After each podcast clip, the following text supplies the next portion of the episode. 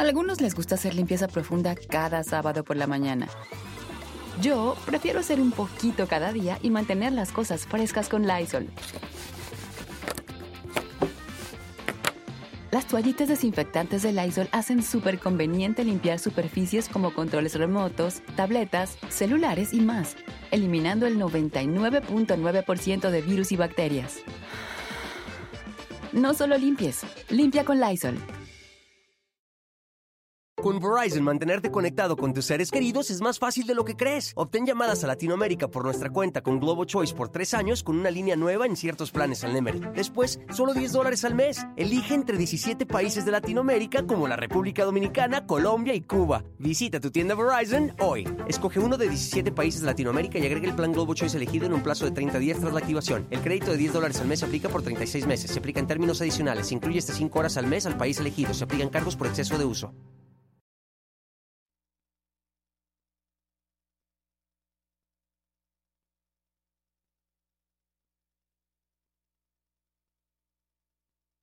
La guerra contra el narco, el capítulo de más violencia y sangre que se sigue escribiendo en la historia de nuestro país, tiene un gran artífice y se llama Génaro García Luna. Hoy, el que fuera el poderoso zar antidrogas se sienta en el banquillo de los acusados en Estados Unidos, el mismo país que hace una década lo premió y le entregó millones de dólares para supuestamente dar más seguridad a México. Hoy a García Luna el pasado se le devuelve como un feroz boomerang y por eso este, este sí podría ser el verdadero juicio del siglo.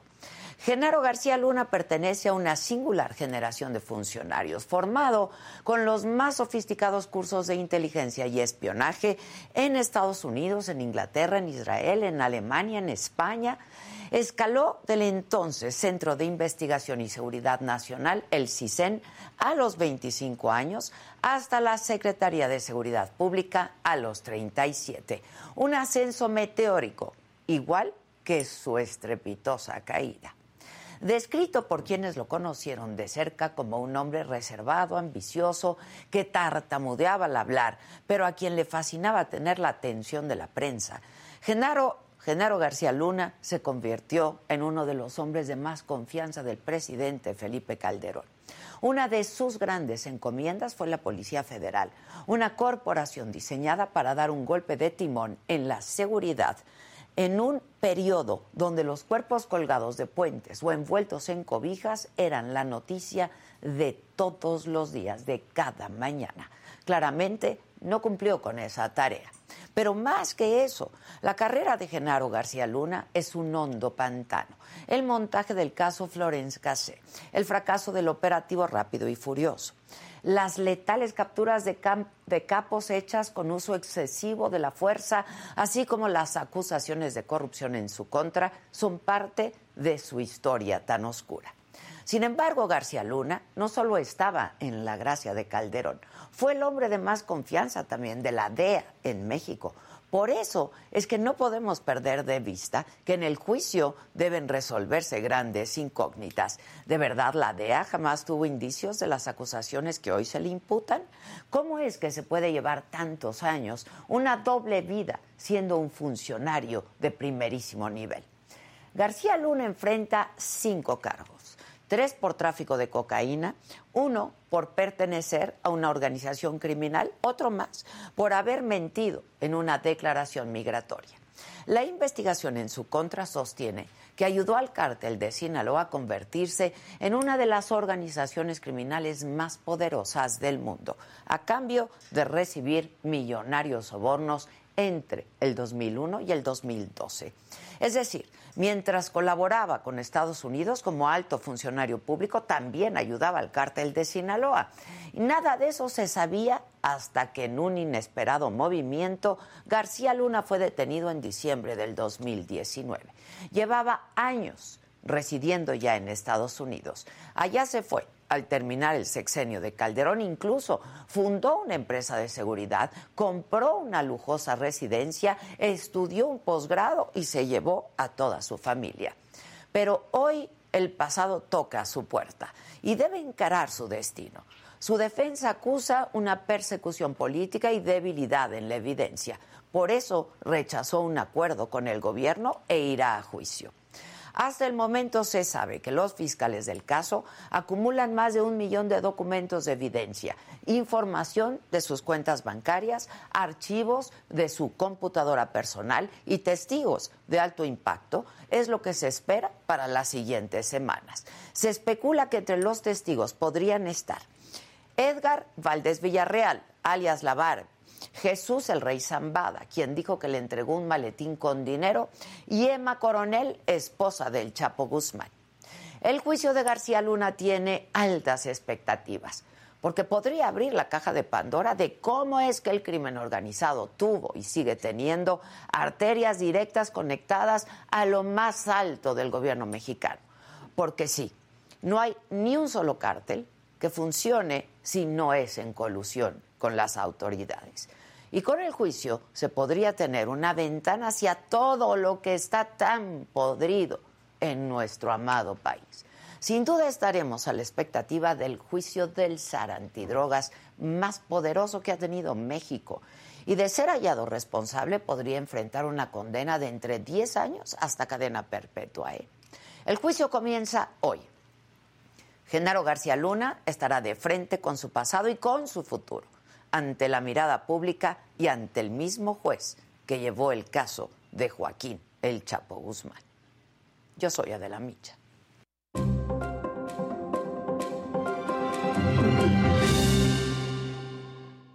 Hola, ¿qué tal? Muy buenos días. Los saludo con muchísimo gusto y que es martes 17 de enero. Los temas de hoy. A las 10 de la mañana está programada una audiencia en el caso de Emilio Lozoya. Esta vez la Fiscalía General de la República va a tratar de acusar por tercera vez al exdirector de Pemex por el caso Odebrecht. En la mañanera, Zoé Robledo, director del IMSS, informó que el 27 de enero van a llegar al país otros 124 médicos cubanos para trabajar en hospitales de 12 estados de la República. Y también en la mañanera, el secretario de la Defensa Nacional, el general Luis Crescencio Sandoval, informó que hay nueve detenidos por la fuga de reos del penal de Ciudad Juárez. En Veracruz, en el municipio de La Perla, un niño de 10 años mató de un balazo a otro menor de 11 años después de perder en un juego de maquinitas, imagínense nomás. Además, sobre el caso de la joven Ariadna Fernanda López, esta joven que fue encontrada muerta en la carretera México-Cuernavaca hace unos meses, esta mañana la jefa de gobierno, Claudia Sheinbaum, acusó de nuevo al fiscal de Morelos, Auriel Carmona, de querer encubrir este feminicidio. Debe haber sanción para quien dolosamente ocultó la verdad, insistió Claudia Sheinbaum. En información internacional, miles de peruanos de varias regiones del país se dirigen hacia Lima para realizar una mega marcha contra la presidenta Dina Boluarte. En los otros temas, una cantante de ópera española revela acoso sexual del tenor Plácido Domingo. Y Sasha, Sasha Sokol revela que su demanda contra Luis de Llano va y continúa. Por una sanción, el equipo brasileño Coritiba jugó un partido solo con mujeres y niños en las gradas y llamó la atención los cantos. Todo esto y mucho más esta mañana aquí Me lo dijo Adela. No se vayan, que ya comenzamos.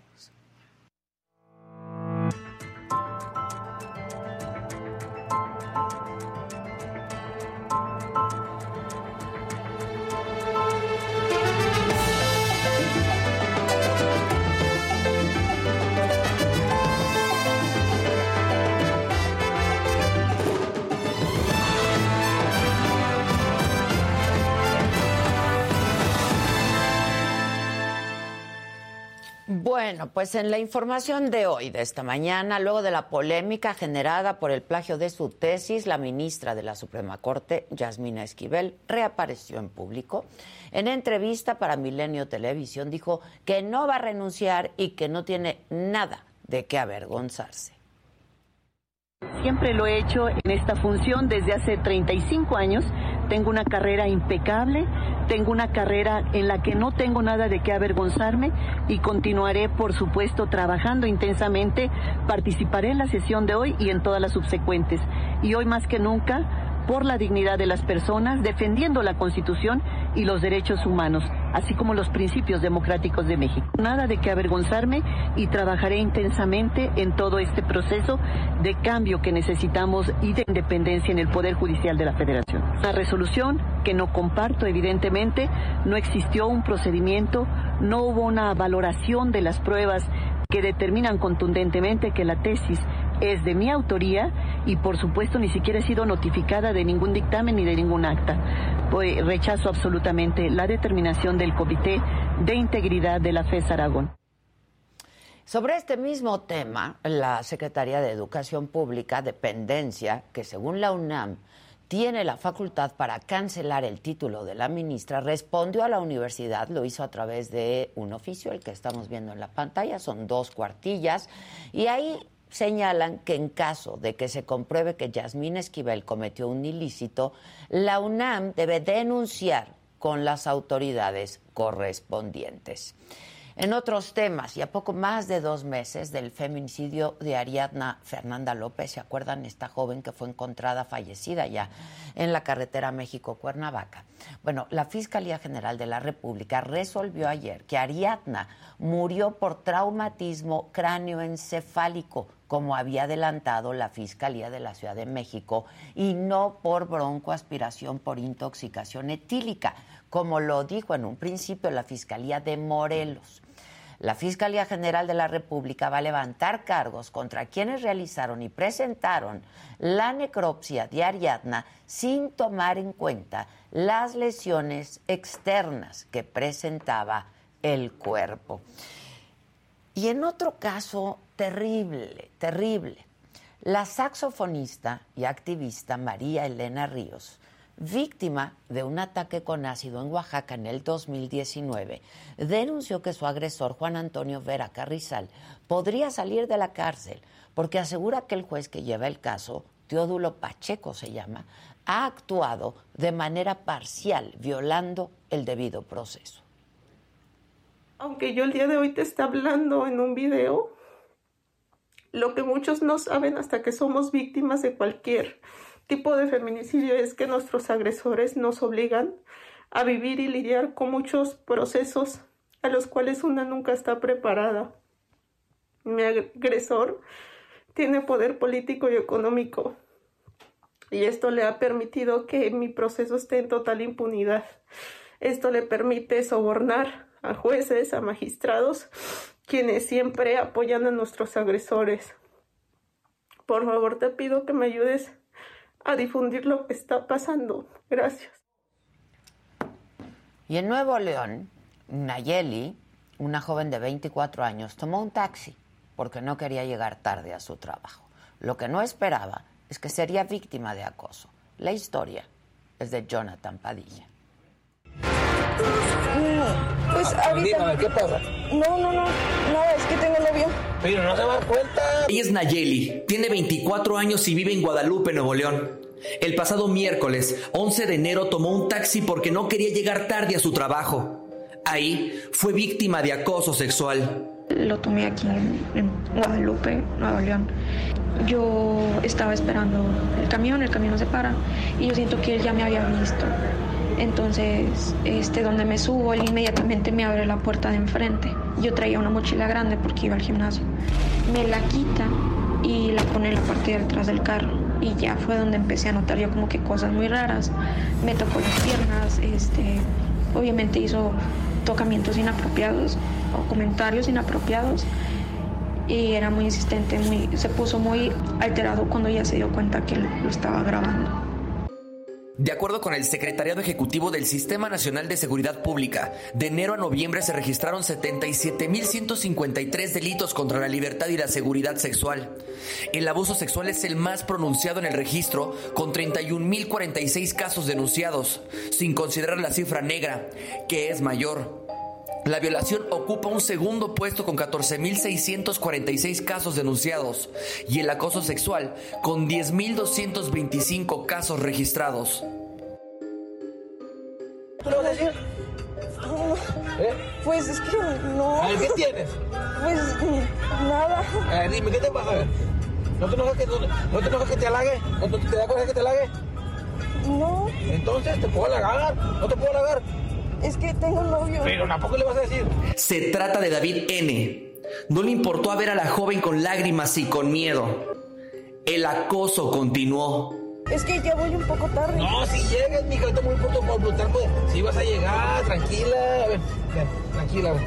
¿Tienes miedo o qué? Eh, Sí, poquito. ¿Por qué? ¿Conmigo? Es que ya tengo que llegar. No, yo voy para tu tranquila. Yo te voy a dar tu trabajo. Ahorita voy por aquí, por Plutarco. Y si me voy por la Reynosa, la que va a la Expo, va a haber mucho tráfico. Mejor me voy por aquí, por Plutarco. Y aquí te voy, ahí te voy a dejar. Sí, No mames, hija. sí.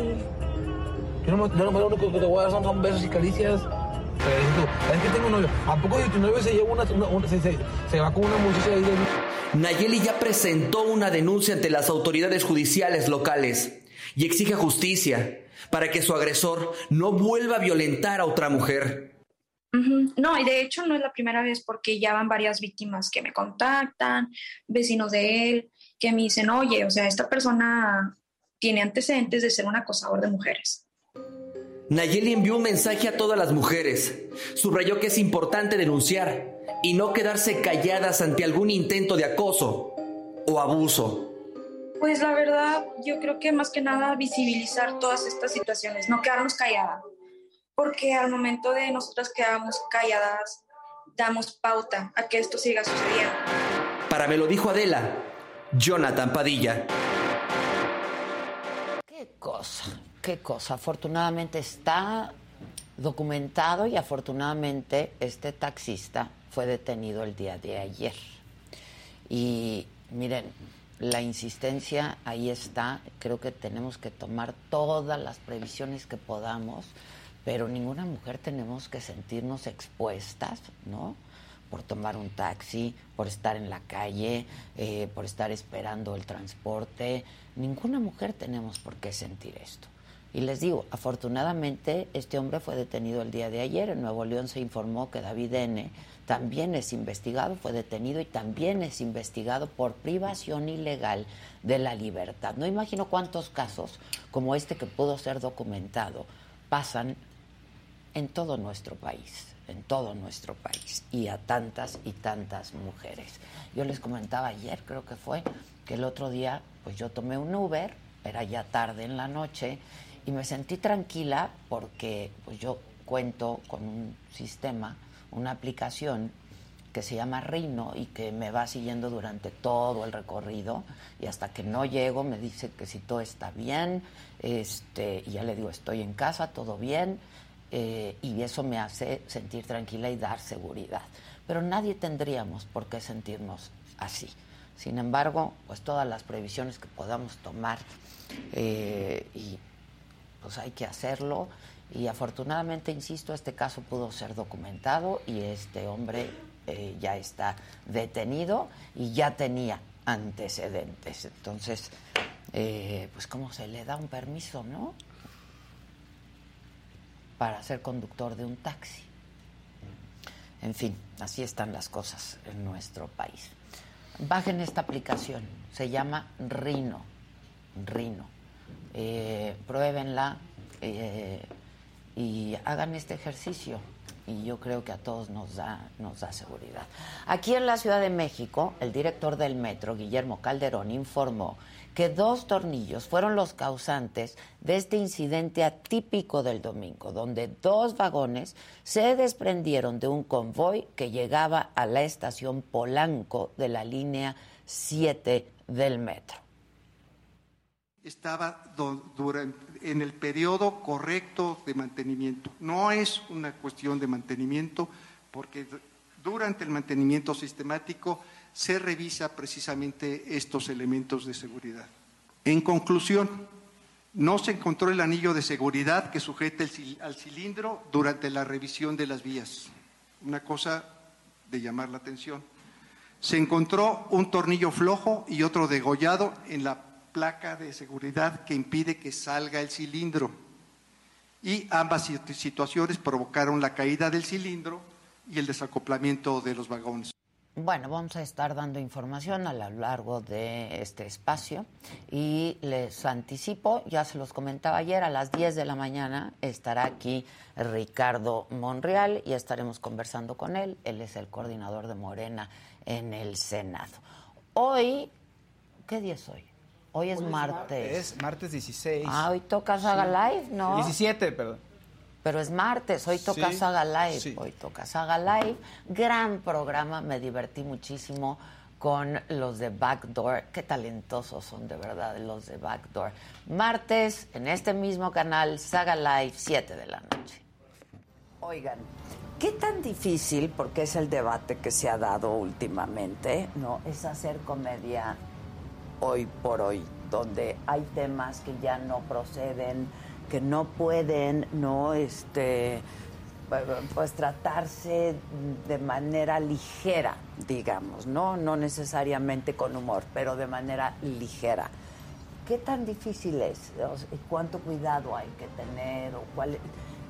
No me acuerdo a quién le preguntaba el otro día, ¿dónde está la línea? ¿Cómo sabes la línea? ¿No? Sí, sí nos andamos ahora que discutían que un comediante también es actor y la ch- un buen actor tendría que poder hacer comedia Sí. porque yo creo que un buen comediante no podría quizá hacer otras cosas. Totalmente, no. Oigan, fíjense que yo les tengo aquí unas situaciones para que me las hagan. Como les gusta improvisar. Ay, no, espérate. Mi Reyes en la F1. Güey. Los que están viendo lo que son los que manejan. Ay, pasó rapidísimo, ¿no? Ay, no No mames, se lo, se lo cargó el clown, güey. Pinche checo. Métele pata,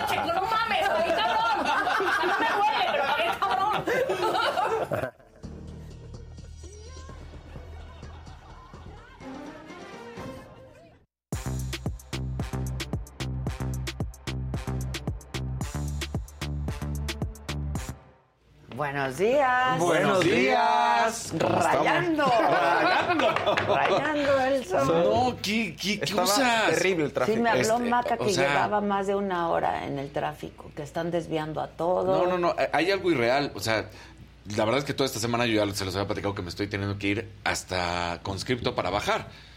Ahora hasta esa bajada. Yo decía, no, bueno, ahora sí ya, ya no tengo de otra manera. Ya, ya no hay más. Salí 20 minutos antes porque tenía que llegar a, hacer unas cosas antes. Y llegué igual y dije, no me imagino si hubiera salido al mismo tiempo, llego dos Sí, horas después. sí, no, no, sí, es- sí, es- sí, al- algo está pasando. Pero aquí está. Aquí está, Sí, aquí estamos. Oye, y los de Backdoor estaba comentando con Fausto que son buenísimos. A mí me gusta Sí. muchísimo ese canal. La verdad es un poco, eh, y lo, lo comentaba, este, el teatro del absurdo, Absurdo, ¿no? sí. Lo hacen muy divertido, la verdad. O sea, encuentra una forma... Lo llevan al extremo, al ex- ¿no? De algo políticamente incorrecto que no te da risa, inclu- incluso podrías encontrar hasta vulgar.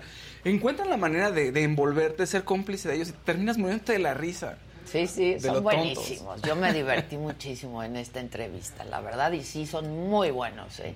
Muy, muy buenos. Y originalmente es una idea es brasileño, tienen sus sketches en Brasil que yo no sé si todos, pero sí muchos son iguales. Pero no aquí todos. no todos, no ¿verdad? todos, no todos, ahí lo platican. Pero aquí los hay- el del teniente Harina es, No. es mucho mejor aquí que el de allá. Que el de ¿eh? allá. El teniente Harina es una joya. Pues ahí los conocimos. Claro, fue de así es los co- esa es la primeros verdad. que hicieron. Sí. Sí, fue, es una joya, es una joya. Pues bueno, muchachos, vamos a darle.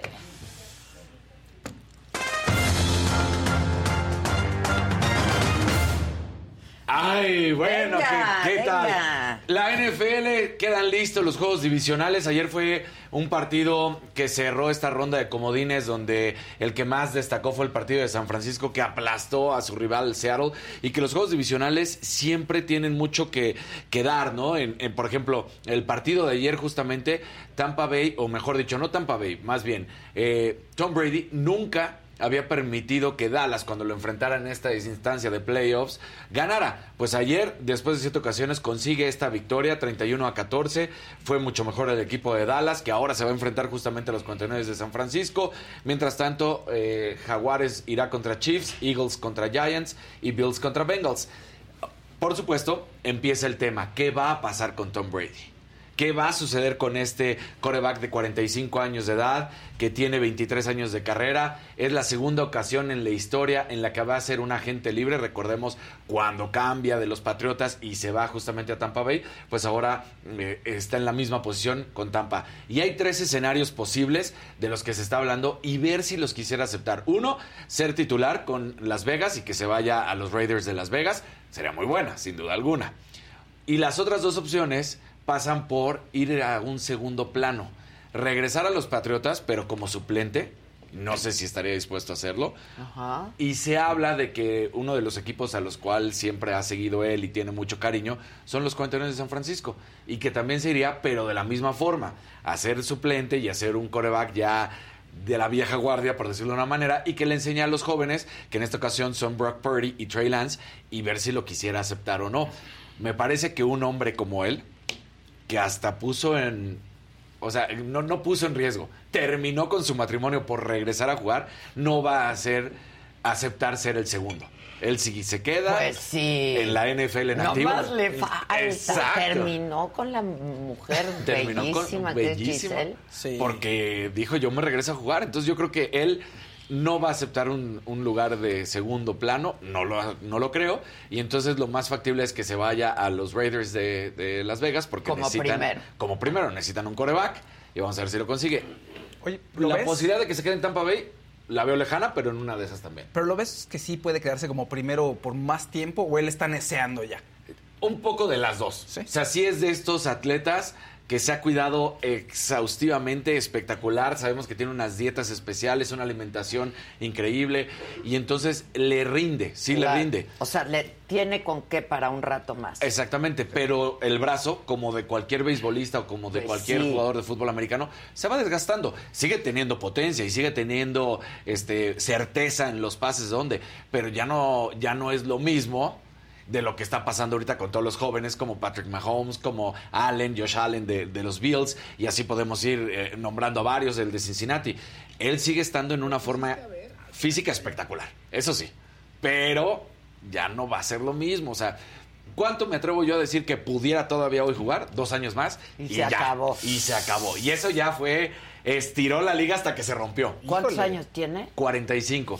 Y ayer se despide de sus papás, no podemos poner la imagen porque es de la televisora, pero Ah. saliendo del partido al terminar, le, le- estaba su papá y su mamá en, en la línea. Lo más, o sea, todos dijeron, ah, qué lindo, pero lo más triste de esto, para mí, yo lo veo de otro punto de vista, es solamente estaban sus papás. Ni sus hijos. Ni su esposa. Pues su ex esposa ya, ¿no? O sea, Su exesposa. Pero dos eh, años. Apostó todo por un, por un Por dos por más. dos años. Ni siquiera por dos años más, porque Y eso es lo que podría sumar. O sea, o sea, regresó a este torneo. O sea, recordemos que se da, dice, no, ya me retiro. Y literal, tres semanas después dice, no, sí, regreso.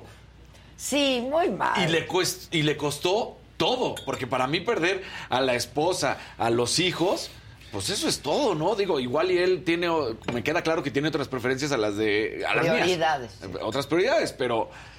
Pues de tus hijos que pasen a segundo término, que tu esposa pase a, a último término, que ya no te interesa. Aparte, seguramente había un acuerdo entre ellos de que ya estuvo. De que ya estuvo, exactamente. Seguro, Sí, sí, él- sí, él- sí. ella lo acompañó en todo, durante todos estos años.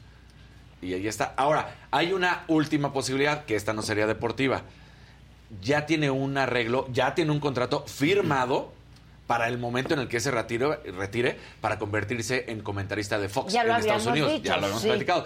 A razón de 25 millones de dólares por temporada. Exacto, casi nada. O sea, casi nada. Entonces, o sea, de que va a seguir en el deporte, va a seguir en una cosa, será Yo creo como... que, bueno, en fin. Bueno, pero ahora pensamos desde fuera que todo era muy fácil. Es, me regreso, mi amor, me voy. Ah, sí, pues me voy de la casa. Y había seguro muchos otros problemas. Claro. Seguramente, No, o sea- seguramente, pero muy probablemente también El compromiso derivados de todo esto, ¿no? exactamente. Y de que no cumplió con un acuerdo. O sea, tú tienes que ver lo que realmente tú estás con tu marido, con tu pareja. No sabemos cómo sean los matrimonios eh, o ese matrimonio, ¿no? Pero tú estás, digamos, desde julio hasta febrero en el equipo. Sí, sí, sí, sí, sí.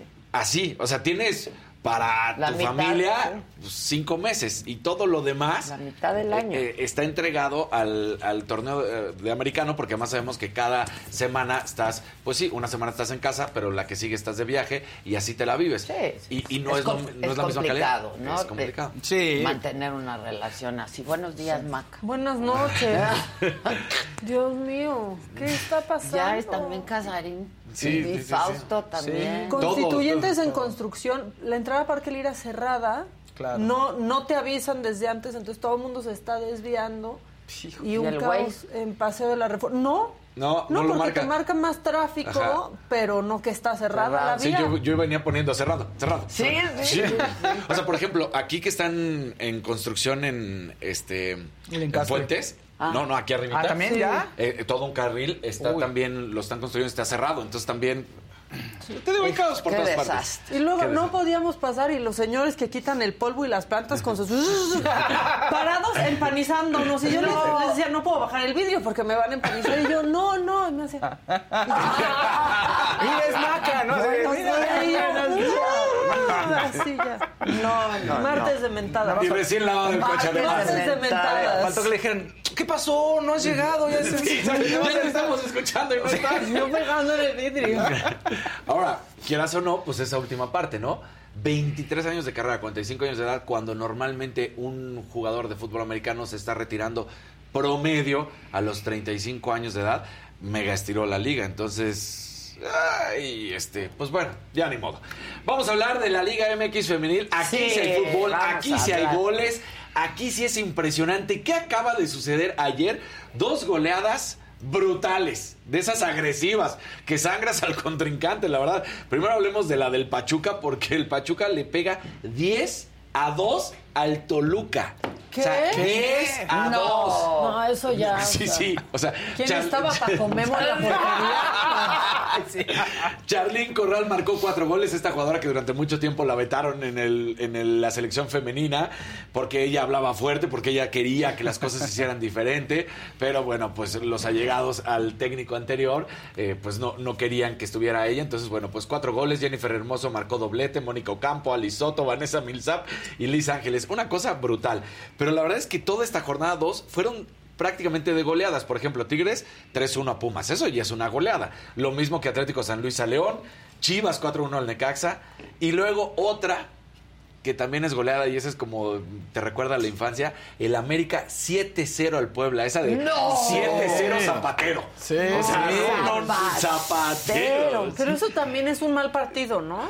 Eh, se, se Pues combinan muchas creo, cosas, sí. porque- Sí, claro. O sea, se combinan muchas cosas. Primero, que el equipo que está goleando lo está haciendo muy bien. Muy, muy bien. Y que los otros están muertos.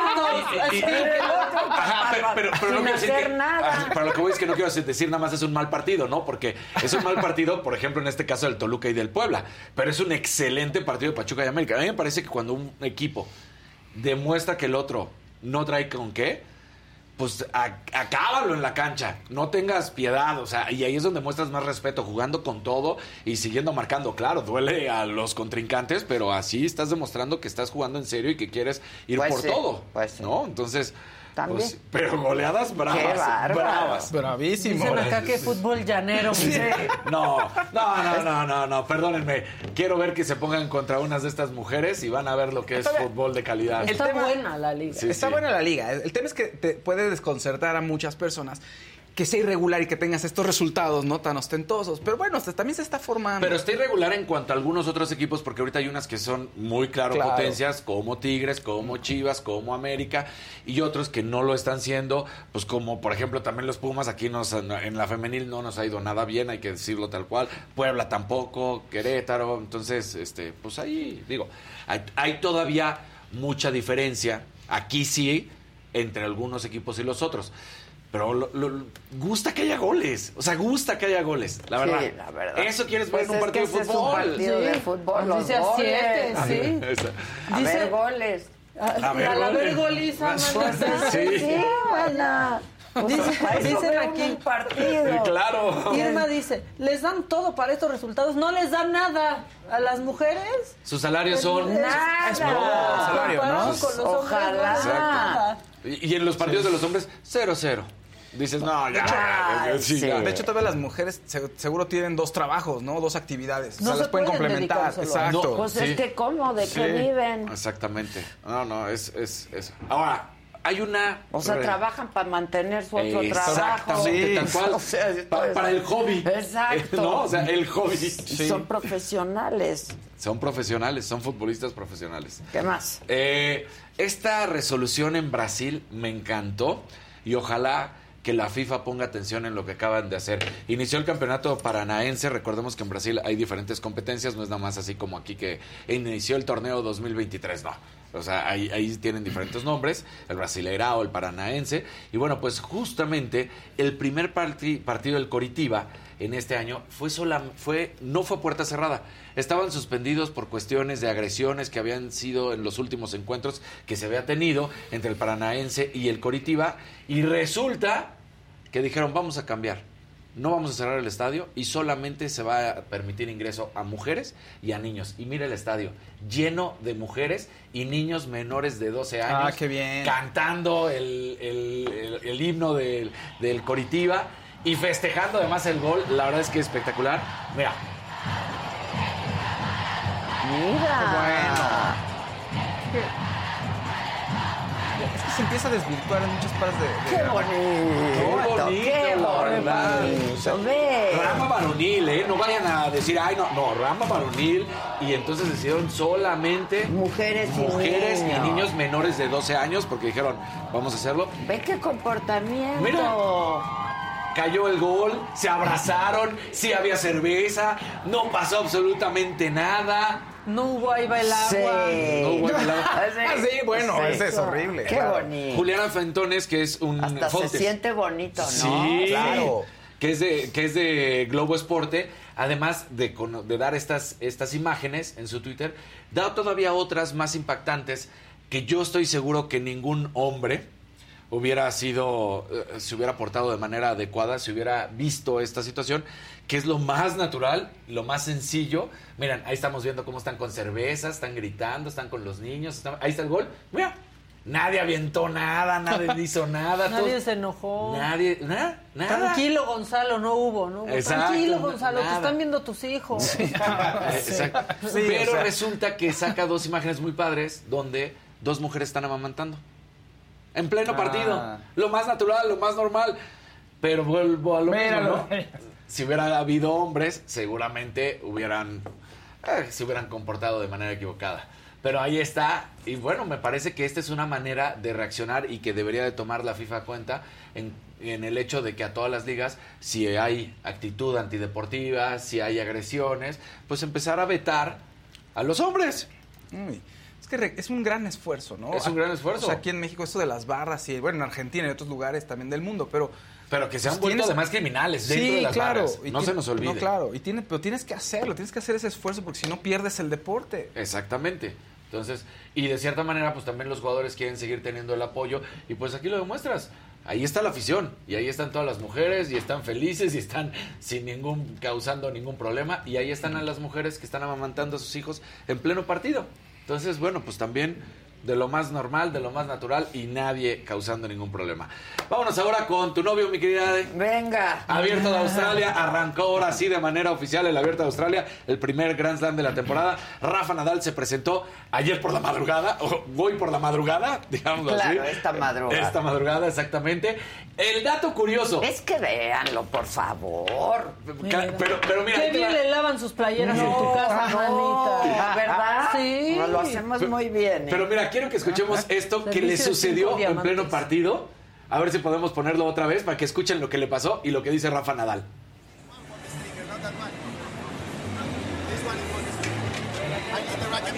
Oh, they've taken his racket that he's using at the moment that he wants. So they've taken his racket that they want. Resulta que el ball boy se llevó su raqueta. ¿Cómo? Se llevó su raqueta. No lo culpamos. O sea, entonces dice, aquí estaba mi raqueta. Él, a ver, no se la robó, no se la robó. Él pidió que la fueran a encordar, que fueran a apretar. Ajá, ajá. Y él la puso. Pero se equivocó y se llevó la que estaba jugando, con la que estaba Con la que jugando. estaba jugando. No la que él quería. Y recordemos que cada, cada tenista Lleva varias. varias, con las cuales las está tensando de manera diferente conforme a ellos creen que va a ser un partido, de si dura una hora, hora y media, dos horas, y entonces las cambian, porque el encordado y la presión Es con la que es distinto. claro. Entonces él dice, la que estaba usando ahorita no quería y se la llevó. Entonces, pues, de, de hecho se voltea con su contrincante y le dice, oye, perdón, pero la raqueta que está usando ya se la llevaron. Entonces déjame ver cuál agarro. Y ya, termina ganando. Entonces Rafa Nadal eh, derrota al británico Jack Draper y está en la siguiente ronda. Lo, me- lo mismo que el griego Stefano Tsitsipas, que avanza eh, a la siguiente fase. Derrotó al francés Quentin Halles. Nick Kirillos, el chico malo, como hoy le dicen, este jugador que ya sabemos hace mucho relajo, pues lamentablemente no se recupera de una lesión. Se da de baja del abierto de Australia, lo que para muchos era la posibilidad de que un australiano ganara en casa. Bueno, pues no lo consigue. Lamentablemente, desde 1976 no gana un australiano en casa y se especulaba que él podía, que tenía ahora sí la esperanza para hacerlo, pues queda fuera. Y en la rama femenil, Garbiñe Muguruza, en este, bueno, pues la española dejó ir un set a favor para terminar cayendo en tres episodios ante la belga Ellis Mertens. Así que Muguruza no está arrancando Cayó bien. ante la belga. Cayó ante la belga. No está Así teniendo un pasa. Así pasa cuando se cede. Así pasa. ¿Qué te digo yo, mamáquita? No, pues sí, pues sí. Ay, vecina. Ay, vecina. Así que ahí estamos. Muy bien. Buenísimo. El que sigue, por favor. Venga.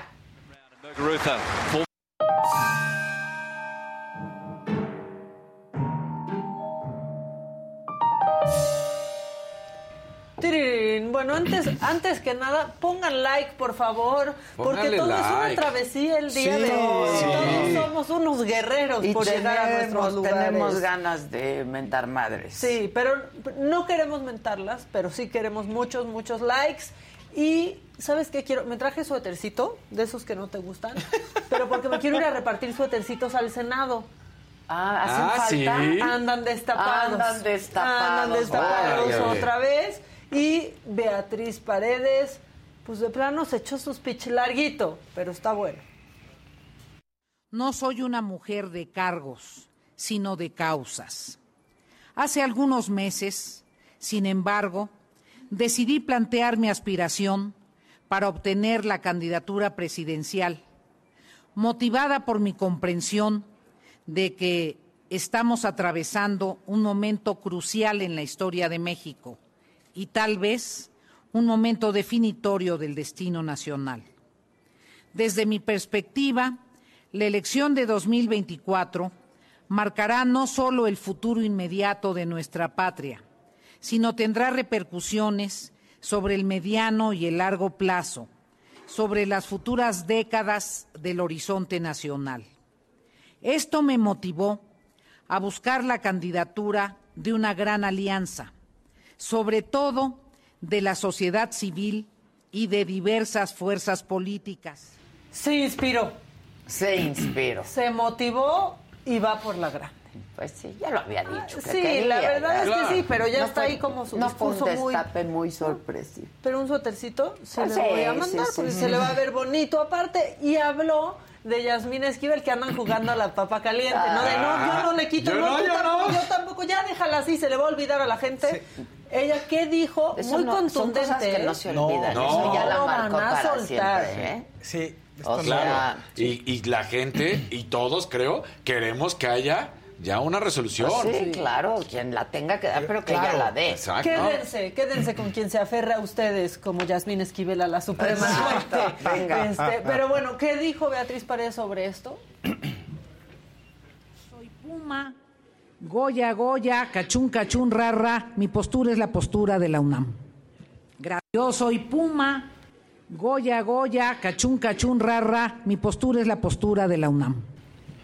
Pues ya lo dijo. Bueno. Lo que pasa es que la UNAM ya le pasó el balón a la CEP. La CEP ya dijo, pues a Pues mí no, que me pues dices. es de la ¿no? UNAM. Y a ver qué dice Claro. la UNAM, ¿no? Y ahí estamos Vamos en una laguna. Exacto. ¿no? En la laguna, como en Texcoco. Dime si diretes. Puro dime y Puro direte. direme y direte. Y luego, ¿se acuerdan que para que ayer para algunos fue Blue Monday, para nosotros Sí. no? No, no. Aquí lo dijimos, para nada es Blue Monday. Bueno, para Noroña tampoco fue Blue Monday porque también necesita suétercito, pero no se lo quitó él. Se lo quitaron, se lo quitó Nacho Mier. pues está mi compañero Gerardo Fernández Noroña Yo digo que hay que incluirlo. Tiene 15% en las encuestas, ¿no? Pues si por- siempre hay que dejar la posibilidad de que alguien más.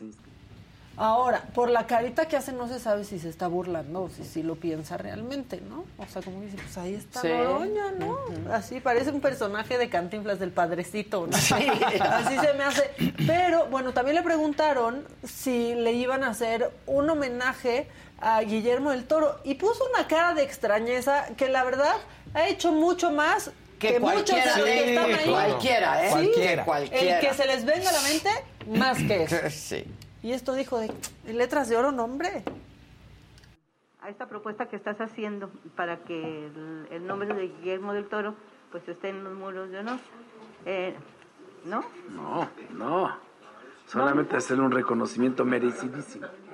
Ve, ay, ¿qué tal? Sí, Merecidísimo. No, parece que estaba haciendo un sketch. ¿Lo podemos ver otra vez, por favor? Quiero que vean ese propuesta que estás haciendo para que el, el nombre de Guillermo del Toro pues esté en los muros de honor. Eh, ¿No? No, no. Solamente hacerle un reconocimiento merecidísimo. Merecidísimo. Merecidísimo. Merecidísimo. Sí, claro. Merecidísimo. Nada más le siguió. Ah, merecidísimo. Sí, sí. Chale. Ay, oye. Pero espérense, que quien sí tuvo un Blue Monday. Ricardo Mejía, porque está enojado, pero con Mario Delgado Sí. y se le fue. Otra vez Sí. sacó su video, Duro. ¿eh? Sí, sacó, su blog. Sí. Tiene su videoblog, ¿Ya les Ricardo gustó? Mejía. Sí, sí.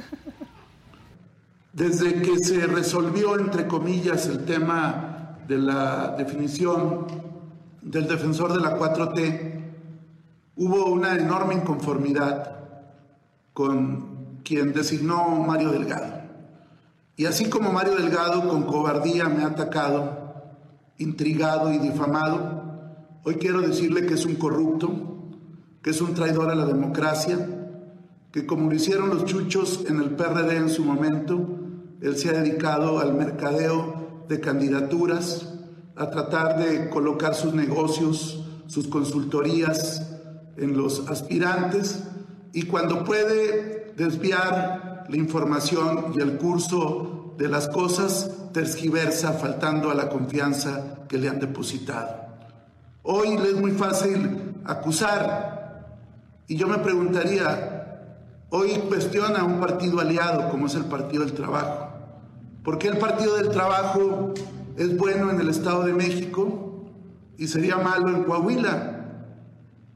A su incapacidad y su corrupción de procesar el proceso de Coahuila de Mario Delgado, también es claro que los partidos Pero ahora dilo bailando, Ricardo Mejía, como en TikTok, que ahí estabas haciéndole así, pero ¿por qué no haces eso ahora? Que baile. Sí, y como que le mandó un mensaje veladito al presidente, porque pues el presidente ya dijo, el que no gane la encuesta, sea quien sea, no va a estar. ¿Y que no se despidió de breve. él? No, que nomás le mandó un papel. Ajá. Sí, así. Pero un papel como de dos le hojas. mande un ¿eh? TikTok. Sí. Sí. A mí de pronto me renuncian y ni... me renuncian y ni me entero. Y por el TV Notas, ¿no? Ajá. Oigan, aprovecho si me Sí, dan sí. unos instantes. esta es la sección, Anita, todo. Denme unos instantes. A ver, eh, vi la publicación del TV Notas, creo que empieza su circulación hoy. Sí.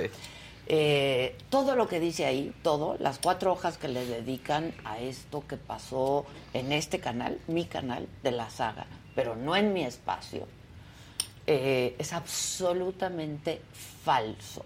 Todo, todo, absolutamente todo. Yo creo que el TV Notas hubiera hecho bien en consultarme, pero cada palabra escrita ahí es absolutamente falsa. Número uno, Marifer Centeno es una mujer a quien yo respeto mucho y le tengo aprecio. La conozco desde hace muchos años, de pronto ha colaborado en la saga desde hace mucho tiempo. Ella, a mí, y lo tengo y lo puedo documentar, ¿eh? ella siempre me mandaba algunas cosas y me decía que si me interesaba, que si me hacía algo, y yo decía, claro, claro, lo subimos a la plataforma.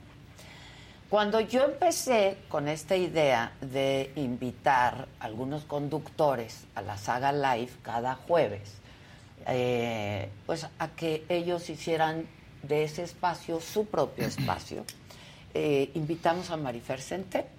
Así fue, tal cual. a que viniera ella a conducirlo, ese espacio, como eh, grafóloga. Ella trabajó eh, como perito en la Procuraduría, antes Procuraduría, en la Fiscalía, etcétera. Es una mujer a la que yo le reconozco su trabajo y experiencia. Ella decidió invitar a sus compañeros y eh, a Ernesto, a Sebastián, eh, y entonces hicieron un primer programa. A Gil, A Gil también, Barrera, a. Gil Barrera, e- efectivamente. Hicieron un primer programa. Ese primer programa, pues lo disfrutaron, le salió muy bien, y luego hubo otros invitados a este espacio como conductores. Marifer me llamó, me buscó y me propuso hacer un programa, ella, junto con Gil, junto con Sebastián, junto con Ernesto. Y como había tenido pues una buena experiencia, ella estando en la saga como conductora invitada, eh, me dijo que se había sentido muy contenta, me agradeció enormemente, tengo el chat, aquí lo tengo. Y me dijo que si había posibilidad de pues hacer ese espacio. Le dije, órale, va, ¿no? La saga es un canal que fue creado para que todos tuviéramos cabida, para alguien que tuviera una idea, eh, que tuviera experiencia, pues quisiera participar y que tuviera cabida y por supuesto, pues que le di el espacio. Y así fue, así fue. Cada programa me agradecía, me decía que me quería muchísimo, etcétera, etcétera. Programa de la discordia, tal, armado tal escándalo con Niurka. Yo tenía conocimiento que la que venía al programa como invitada era Toñita. Era la invitada ese día a ese espacio. Yo no me enteré que venía Niurka. Yo me enteré cuando vi el programa. Y pasó, pues lo que pasó. Cuando acabó el programa, yo le llamé a Ernesto, hablé con Sebastián y hablé con Marifer. Y les dije que eso no podía pasar en un programa que albergara la saga, porque no era pues nuestro sello eh, y que pues lo que había ocurrido no estuvo bien, que si quería luego nos juntábamos y hacíamos algunos apuntes de lo que había ocurrido.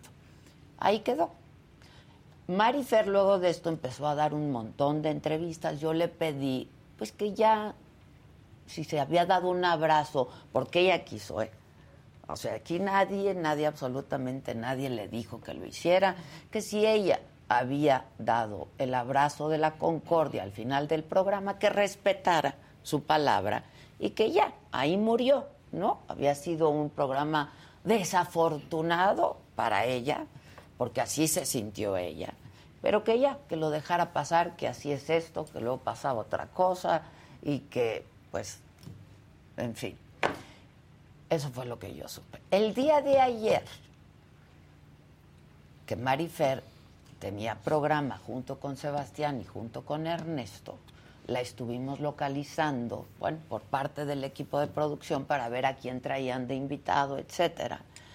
Y nunca contestó. Hasta que finalmente respondió que ella no vendría el día de ayer. Hasta aquí mi reporte. Eso es todo lo que ocurrió, ¿no? Este, yo ahí me quedé, que ayer no venía, y luego todo este escándalo, que si me renunció. No, no, no. A mí ni siquiera me llamó, eh, no me dijo pues cómo se sentía, siguió haciendo pues estas declaraciones. En fin, Marifer es una especialista en su tema, yo la respeto. Niurka es una mujer que hace poco estuvo conmigo, me divertí con ella, disfruté de haber compartido eh, pues una conversación y sostenido una conversación con ella. En fin, ya lo demás, neta, ya es demasiado. A mí me parece. No, si no, no, no me renunció, dejó de venir, eso es todo. Y el programa, si Ernesto y Sebastián quieren seguir haciéndolo, aquí como siempre está el espacio para gente profesional, comprometida y talentosa. Porque en este espacio Y en- para este programa vemos personas que dejamos la piel ¿eh? cada día. Incluyo a todo mi equipo, cada uno de los integrantes de este equipo de trabajo. Nos esforzamos, venimos y dejamos la piel en este esfuerzo. Es un esfuerzo informativo y de entretenimiento, es lo que hacemos. Es todo lo que tengo que decir al respecto y la verdad no voy a decir más porque como lo dije en un momento, aquello fue una verdulería y yo ya no quiero estar metida ahí, ¿no? Es todo. Y sí, efectivamente, como dice el TV Notas, cuando Marifer me dijo, lo único que dice es cierto el TV Notas, yo le dije, no hay lana, yo ahorita no tengo lana. Si quieres, lo hacemos y vamos viendo, a ver qué pasa, si funciona el programa, este, vamos viendo.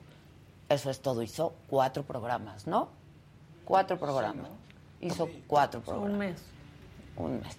Y nos íbamos a juntar justo para ver apuntes y que estuvo bien y que estuvo mal del programa con Yurka y pues ver si seguíamos haciéndolo y cómo y etcétera.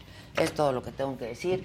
Yo no sé si ustedes se sientan cómodos y a gusto en este en este espacio. No ha habido una Ah, yo sola que persona. con eso. Con eso, no. Yo- yo con eso. No ha habido una sola persona en este equipo de trabajo. Hay gente que lleva más de 20 años colaborando conmigo.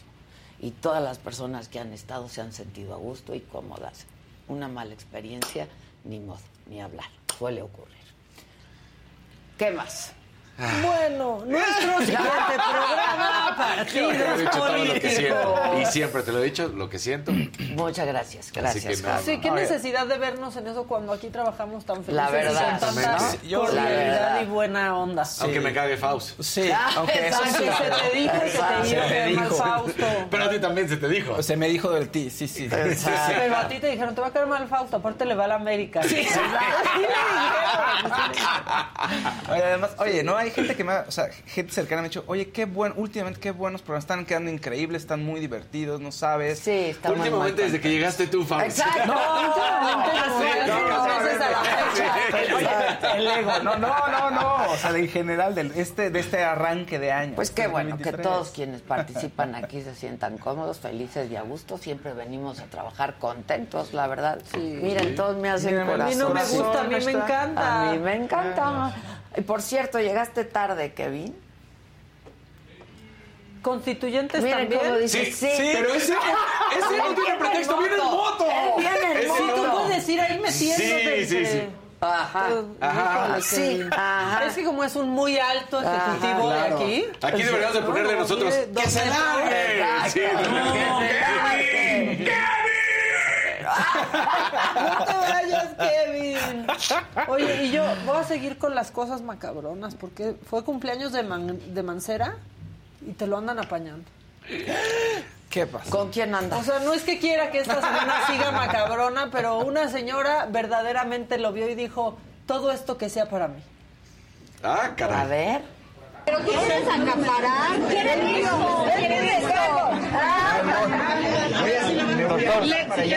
Y el otro ¿Quieres se le- acaparar? ¿Quieres esto? ¿Quieres esto?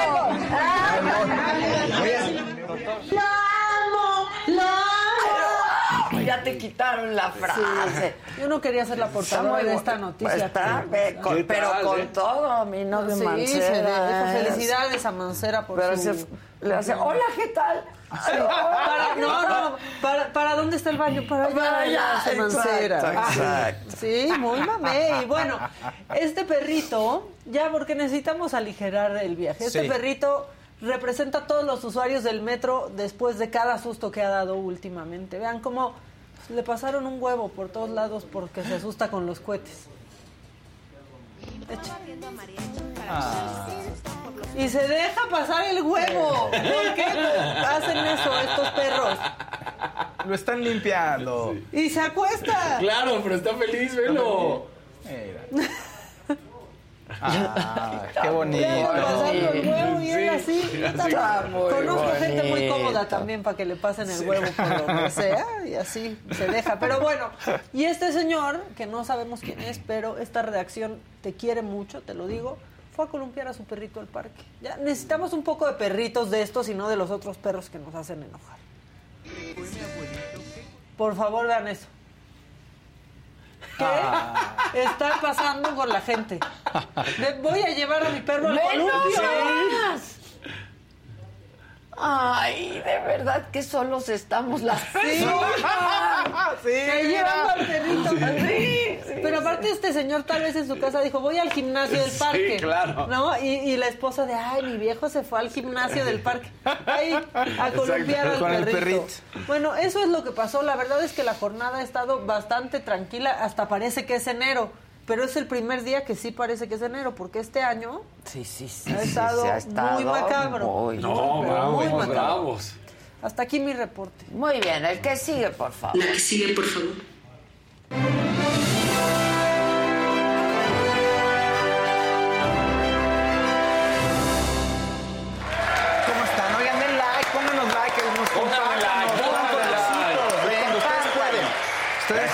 Vamos por el like, venga. venga ¿Cuántos por llevamos? el like. Llevamos Venga. No, 1686. échale más. Tenemos que ¿Qué llegar mínimo a los 3000 en, en- a la mitad de Mínimo, Faust. ¿eh? Digo, mínimo somos 3000. 11,200. Sí, no puede ser. ¿Qué les pasa? ver. ¿Qué les pasa?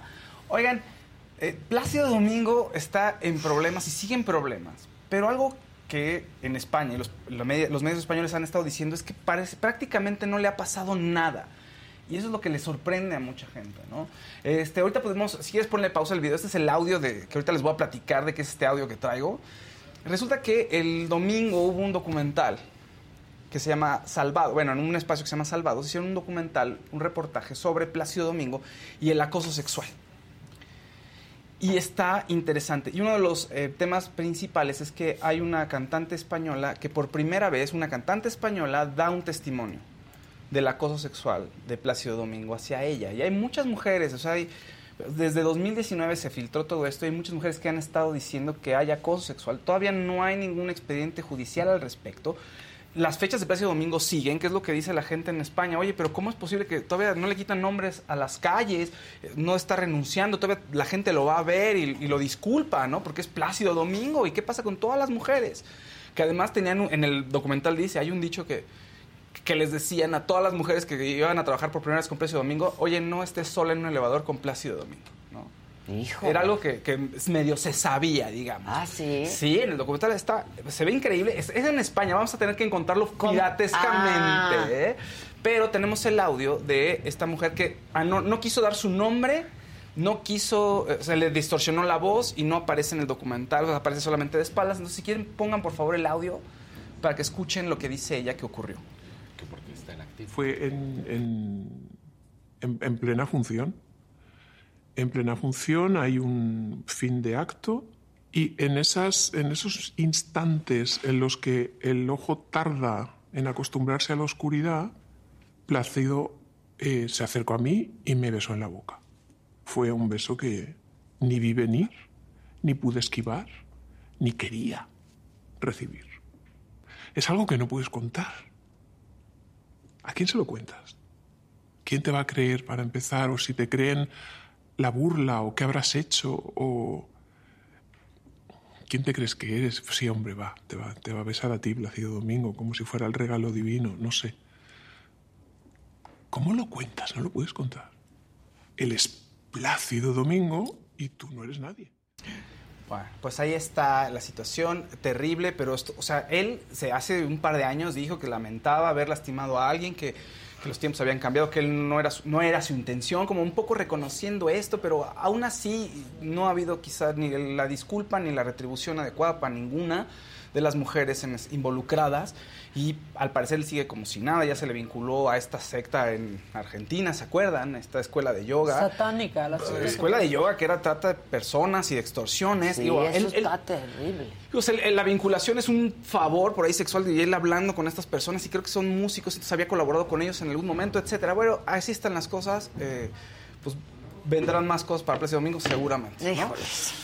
Alguien Cuando los ídolos se derrumban. Exactamente. Terrible. Qué, qué- Oye, qué y- grave. Y, y que eso medio aceptar que sí, pero una disculpa a través de una carta que puedo, pero no puedo. Sí, sí, sí. Y yo no puedo separar la obra de la persona. Tú no, nada. Yo me acuerdo de él en el temblor, o sea, esas imágenes de él en Sí. el temblor. Y no, eso me duele ver que está pasando esto.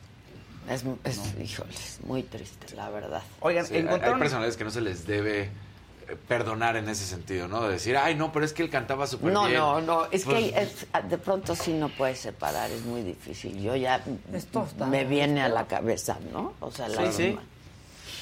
Oigan, bueno, eh, a Sasha Sokol, muchos medios la chacalearon en el aeropuerto, ¿no? Para preguntarle los temas pues, del momento, básicamente sobre la demanda contra de Luis de Llano y sobre Jordi Rosado. Eh, se vio, habló muy bien de Jordi, como que ya pasó ese asunto, dijo, no, este, que Jordi es súper buena onda conmigo, yo nada más le pedí empatía, o sea, él no hubiera normalizado la situación, hubiera dicho, oye, ¿no crees que es muy chiquita Sasha? Dice, y con eso hubiera sido una entrevista diferente, o sea, habló muy bien, eso no había problema.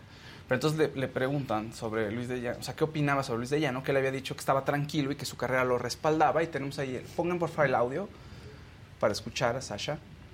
¿Qué se puede esperar de una persona que encama a una niña de 14 años? No tengo nada más que decir. Gracias, Este Sasha. mensaje sirvió únicamente para también muchas mujeres levantaron la voz. No me considero.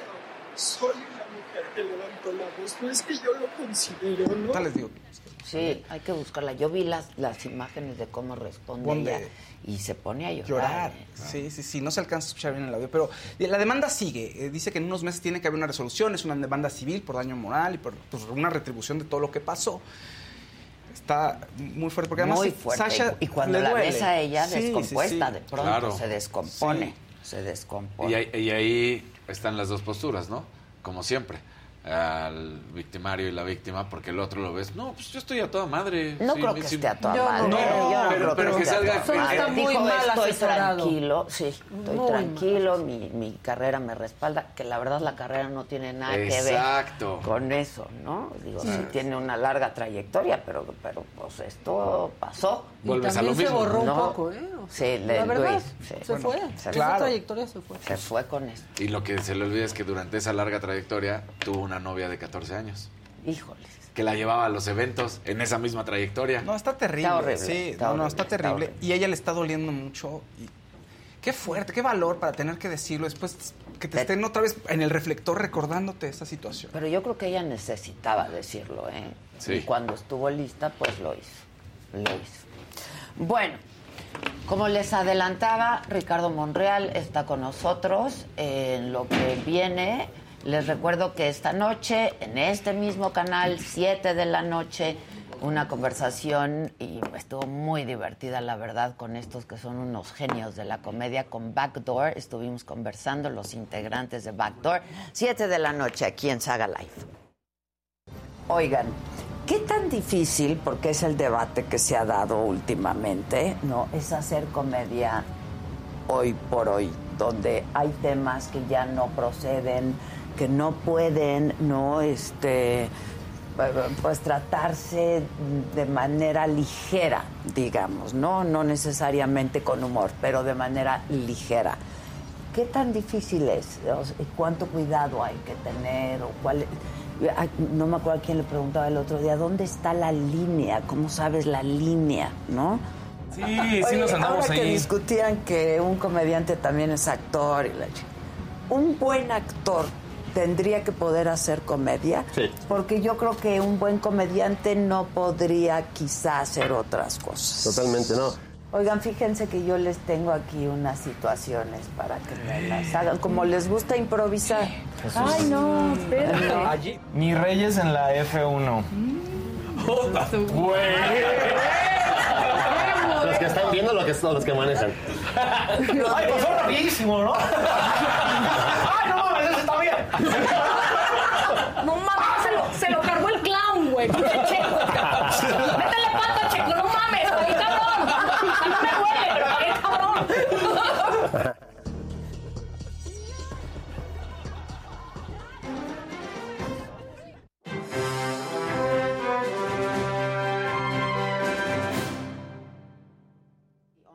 Once, y media. Ricardo Monreal, ¿cómo estás? Finalmente viniste a conocer esto que tanto esfuerzo y Le- nos ha costado. Te comentaba que vine a la inauguración, pero me sorprendieron los espacios gratamente y el equipo que te apoya, también amables, eh, muy profesionales.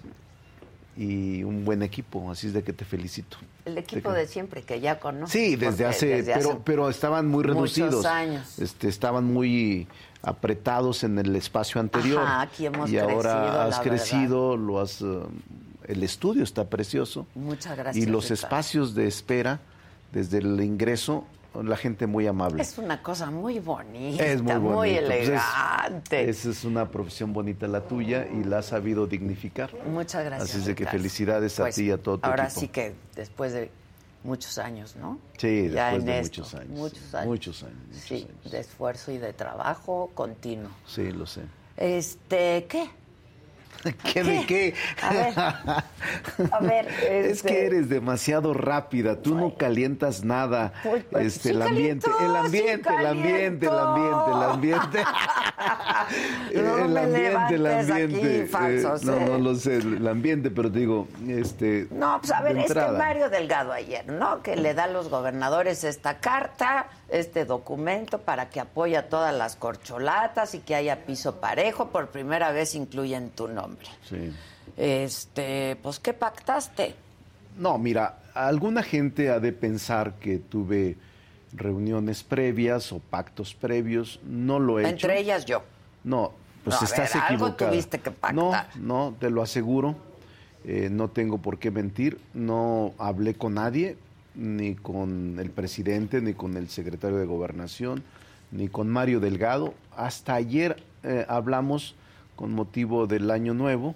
Quedamos de vernos, Mario Delgado y yo. Estamos Pero a te puedo decir, 17, ¿eh? Sí, ayer hablamos, me escribió, le contesté y quedamos de hablar.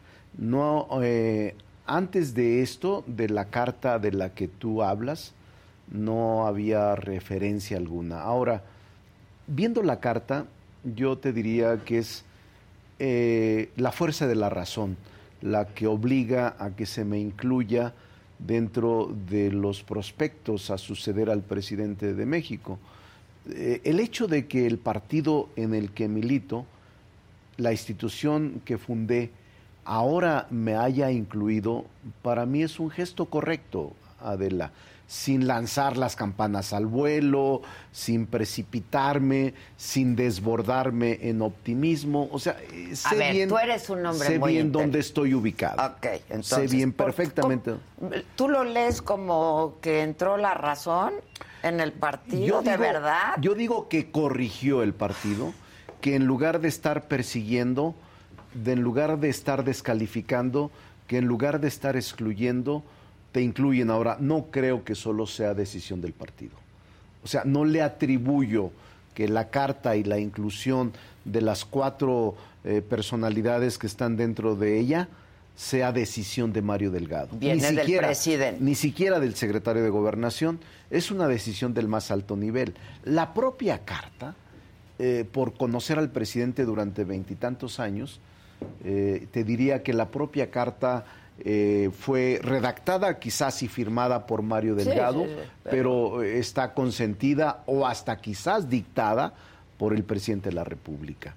Entonces el hecho de que consideren, acepten y contemplen que hay cuatro aspirantes formales a suceder al presidente y señalen a los gobernadores indirectamente a la militancia de Morena que hay cuatro y que no se vale descalificarlos, perseguirlos o mantener una preferencia por uno de ellos, sino que todos deben de tener posibilidades de expresar su plataforma, su propuesta, sin que el gobernador, el dirigente, el secretario de Estado, el funcionario público incurra en responsabilidad, inclinación o manejo indebido de recursos, a mí me parece un avance muy importante. Pero ¿cómo lo lees viniendo del presidente? Lo leo como que no quieren que haya ruptura y que no O sea, quieren el que haya presidente es división. un hombre muy inteligente. No, es muy ¿no? Inteligente. ver, Yo- yo tiene creo una que- sensibilidad política Mira. y no lo hace porque haya entrado en No, razón. no, no. Yo creo que el presidente, en materia política, en efecto, lo que tú afirmas es correcto. En materia política, sí le sabe. En materia de procedimientos electorales y de campañas, es experto. Y que se adelanta los tiempos y la intuición política le acompaña, también es correcto. Yo creo que en el fondo me imagino, él prefirió incluir, abrir el abanico que perseguir como venían haciéndolo en los últimos meses. Eh, creo que es un mensaje a la militancia y a los simpatizantes del movimiento de decirle, no tengo, aunque lo tenga, no tengo en este momento preferida, preferido, aunque lo tenga, repito, ¿eh? Sí, no soy sí, ingenuo, sí, pero es- finalmente abre el abanico de posibilidades y decir, ahí están las cuatro, ustedes decidan, que los escuchen, propongan, hagan reuniones en los estados y al final él dice, la encuesta será la que defina. Yo ahí no he fijado mi posición eh, distinta a la que en un principio afirmé. Eh, ¿Cuál es esa posición, Adela? Yo he dicho, y lo sostengo aquí en tu programa, que yo prefiero un mecanismo más abierto, como una elección primaria dentro de Que no Morena. sea la encuesta. Eh, El presidente dice encuesta. Pero ya lo los dijo, no estatutos, va a haber De acuerdo, los estatutos mismos en el último consejo afirmaron que era encuesta, pero yo sostengo que los meses que vienen nos permitirán abordarlo con toda seriedad. Yo no abandonaré la idea de que se requiera un mecanismo que acompañe la decisión tan importante de suceder al presidente de la República. Ok, ¿y ya te sientes en la sucesión de manera oficial al incluirte en esta cartita? Mira, eh, eh, el hecho de que en el comunicado te incluyan es un avance. Y es un avance para mí, porque el hecho de que el presidente de la República no te incluya, el presidente de la República no te mencione, es muy fuerte, Adela, para los que estamos dentro de Morena, porque la militancia y también los simpatizantes eh, concluyen de que si no te menciona estás vetado y por tanto se reduce la baraja a tres. Cuando Morena como institución partidista te incluye y el propio presidente te incluye, entonces le quitas ese temor a la militancia y le quitas ese veto a todos y decir Monreal también está incluido. esa era la percepción, Esa era- Monreal, ¿no? esa era la percepción. Todos menos ¿Y va a Monreal. cambiar? Eh, yo sí creo que cambie, porque además yo lo único que deseo es que me escuchen, porque tengo la mejor propuesta, tengo más experiencia política y la acumulación de la misma puede ofrecer resultados positivos al frente del gobierno y al frente de la responsabilidad más importante que tiene el país, la presidencia de la República.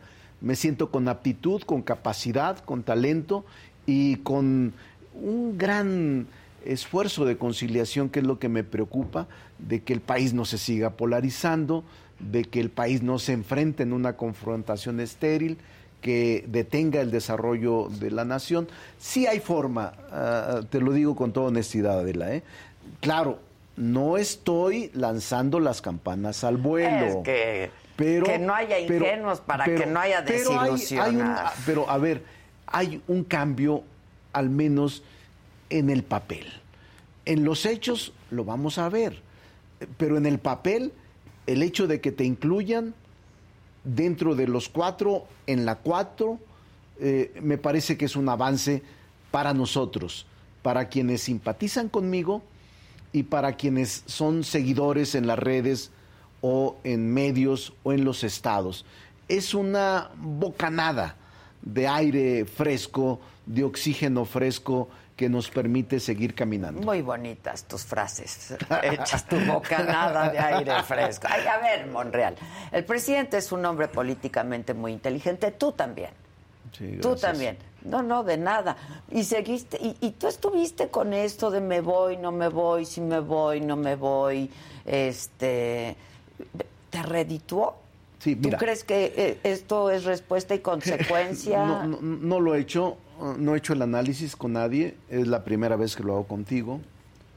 Este, yo hablo con todos los partidos, tengo esa posibilidad de hablar con todos los sectores económicos y políticos de la sociedad. Conversé con ellos durante varios meses y creo que la oposición eh, está sin estrategia y sin brújula. Lo digo con respeto. Pero además, no solo ahora que eh, integraron el bloque para contender en Coahuila y en el Estado de México, a mí me pareció correcta la estrategia. Pero al platicar con ellos y conversar sobre el futuro del país, lo que observé es que ellos tienen sus intereses, tienen sus procedimientos y tienen sus candidatos. Y yo eh, este, era ajeno a eso, era un extraño en ese bloque en el que quizá no cabría ni tampoco podría participar. El analizar, el conversar, el platicar con ellos me abrió los ojos para decir voy a seguir luchando en Morena, porque finalmente lo que importa es seguir conversando.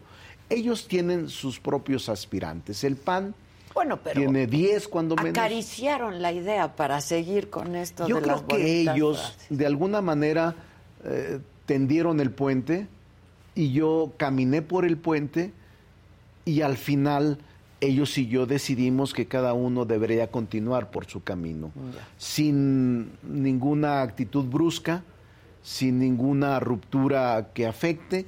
Ellos van a crecer y yo digo que la contienda en Coahuila y en el Estado de México no será una, un día de campo para nadie. Más en, en Coahuila veo muy difícil, sin embargo Morena puede dar la sorpresa, pero ahí tenemos dividido a Morena en tres partes. El Partido Verde, que es aliado histórico, lleva un candidato. El PT, que es aliado Lleva otro. histórico, lleva otro candidato. Y Morena, que es eh, el principal partido, Lleva lleva, otro. Entonces, si no hay un esfuerzo Que de es tu unidad- cuate, por cierto. Por cierto, Guadiana. Ricardo es amigo mío y Guadiana, los dos. Ricardo fue diputado federal conmigo y me dio mucha tristeza que se fuera al PT. Aunque el PT es aliado, eh, no hay que descartar que al final pueda haber una recomposición. Yo como oh, militante de Morena haría votos porque no se entrara una confrontación con Ricardo Mejía, sino que al final pudiera haber una recomposición para poder asegurar el triunfo del movimiento en Coahuila. Pero se fragmenta entonces. Se fragmenta, sin duda. Eh, eh, Este, habrá un porcentaje para el PT, otro porcentaje para el Verde, que lo necesita Morena para poder eh, ganar en Coahuila, pero yo no pierdo las esperanzas de que todavía con el tiempo se rehaga y se recomponga la relación política de la coalición Verde, PT, Morena. Eh, bueno, Ricardo en su último video le responde a Mario Delgado, ¿no? Sí. Eh, ¿Eso es lo que está pasando en el partido? le llamó corrupto, eh, etcétera, etcétera. Yo creo que Ricardo está respirando por la herida. Yo lo conozco bien, es un joven impetuoso, inteligente y sí es audaz, o sea, es genuino. Ricardo no es un impostor, Ricardo no es un tipo ambicioso, vulgar, eh, por eso me duele mucho que se haya ido, porque estaba muy cerca del presidente. Logró conquistar la simpatía del presidente, que no es fácil, en tres años. Y logró colocarse como una personalidad dentro del gobierno del presidente López Obrador. Entiendo que el presidente debe de sentirse lastimado por la ausencia de Ricardo y por la actitud abrupta como salió. Él mismo lo expresó ayer en la mañanera, dijo, ni siquiera me dijo adiós. Me dijo adiós. Pues le mandó una Este, carta de dos o cuartillas. Pero lo correcto ahí, este... Sí, cuando uno se va, pues... Hay que cerrar el expediente en cualquier relación, eh, no solo en la política, sino en la empresa o en la amistad. Tú cierras el expediente, conclúyelo y nadie te reclamará. Eh, pero tienes que enfrentarlo, verlo a los ojos y decirle, presidente, ya me voy, porque no me siento cómodo aquí y quiero mantener una relación con usted si es posible de respeto, pero yo ya este, me voy. Eh, Es decir, nada se pierde con haberlo intentado, cerrar bien el expediente. A mí me pareció que no lo merecía el presidente. ¿Hablaste Simplemente. con, con Ricardo antes? Sí, eh, me hablé con él y le dije, ¿Te piénselo compartió bien. el documento? Sí, sí. Le dije, piénselo bien, Ricardo. Mi consejo fue, yo me he encontrado en la posición que está usted, en muchos momentos, cuando yo renuncié al PRI en el 97, y la decisión que va a tomar va a ser muy difícil porque es dentro de un movimiento. Piénselo bien, no eh, vaya al vacío, mm, piense lo que está haciendo y cierre bien el expediente con su jefe, el presidente de la República. No deje abierto el expediente. O sea, porque yo fui ¿A lo mejor coordinador. no lo recibió? Yo, yo no lo sé, pero eh, cuando fuimos diputados en el 2012, él era ah, un, es un buen parlamentario y estábamos los dos en Movimiento Ciudadano. Yo era coordinador de la bancada y él era ah, un muy buen. eh, desde entonces ayudamos al presidente. Eh, yo desde el 97, pero en el, en el 12, siendo diputado federal por MC, siempre defendió la causa. Por eso no merece los ataques que se le están dando y al contrario, lo que debería de hacerse es buscarlo para situarlo en una posibilidad de una recomposición. Yo soy muy amigo de Guadiana.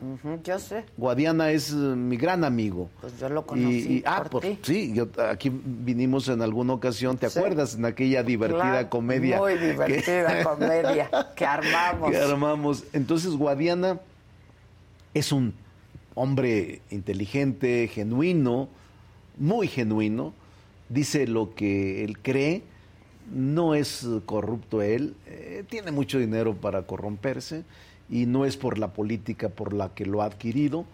Eh, creo que Guadiana puede demostrar eh, ser un buen gobernador. Guadiana es un hombre muy de pueblo, no es de pose y no es un hombre ambicioso por querer construir más fortuna. Mm, La que tiene no se la va a terminar.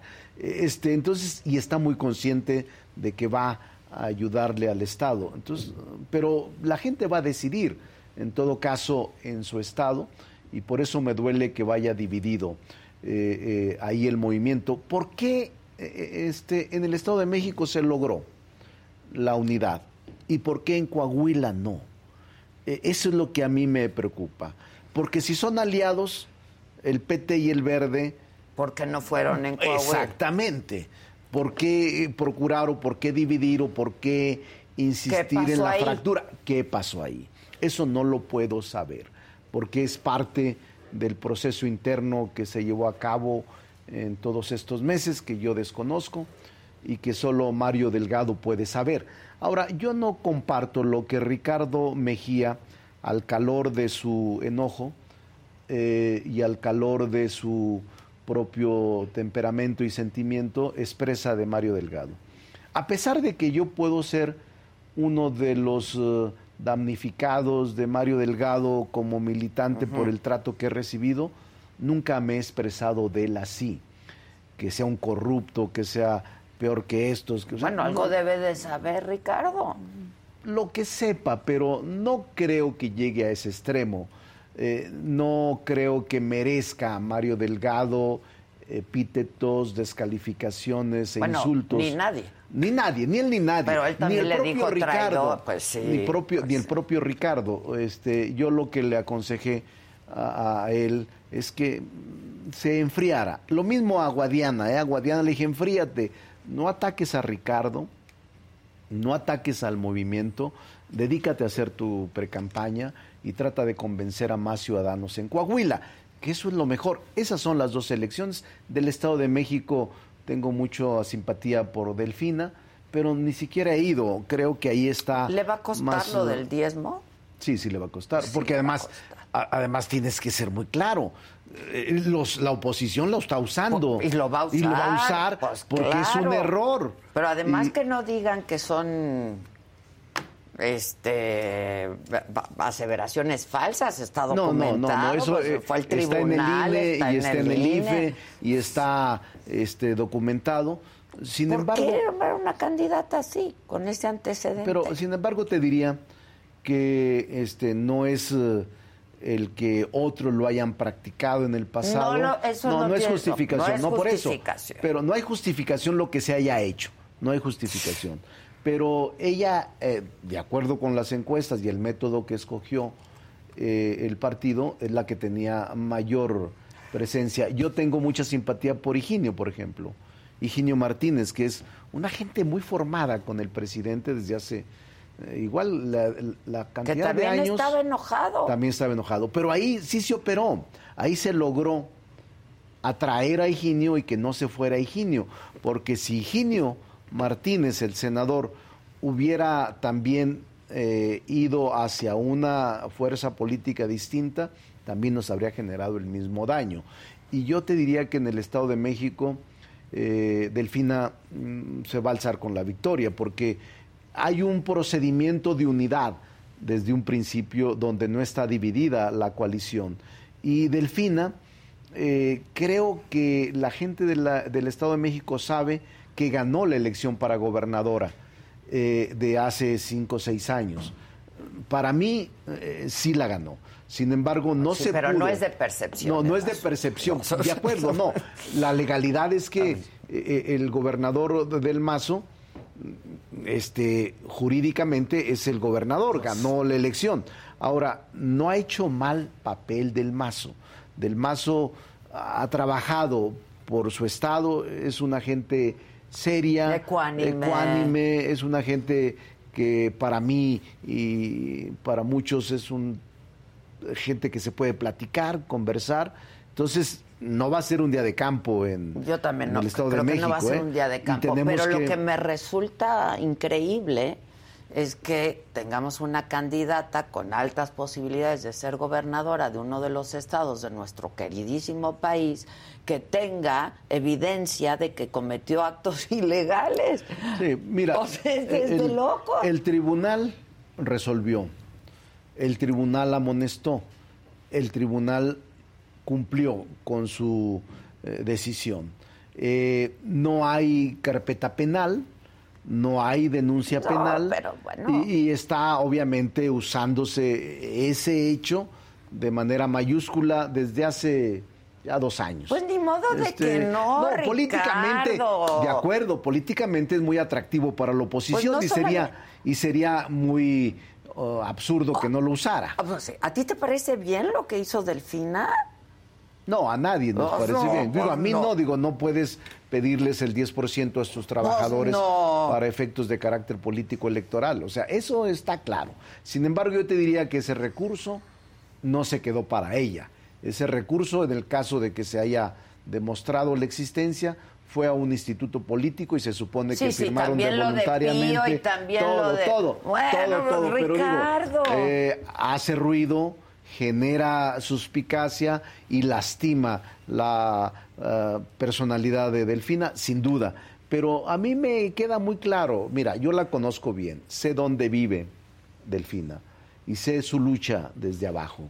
Y no es una mujer corrupta, no es una mujer eh, perversa, al contrario, yo No, la- solo es una mujer actos es una mujer honesta y es una mujer incorruptible. Pero le pide Este, 10% y- a los trabajadores. Sí, pero te digo, en el efecto este, que ya se ha discutido mucho, y te diría que está limpia, porque al final de cuentas lo que hizo fue una decisión que además se debe de transparentar, ¿eh? yo lo transparentaría, es decir, el recurso que se pidió a los trabajadores del municipio de Texcoco iban directamente al partido del que ella surgió para efectos de carácter político electoral y de promoción.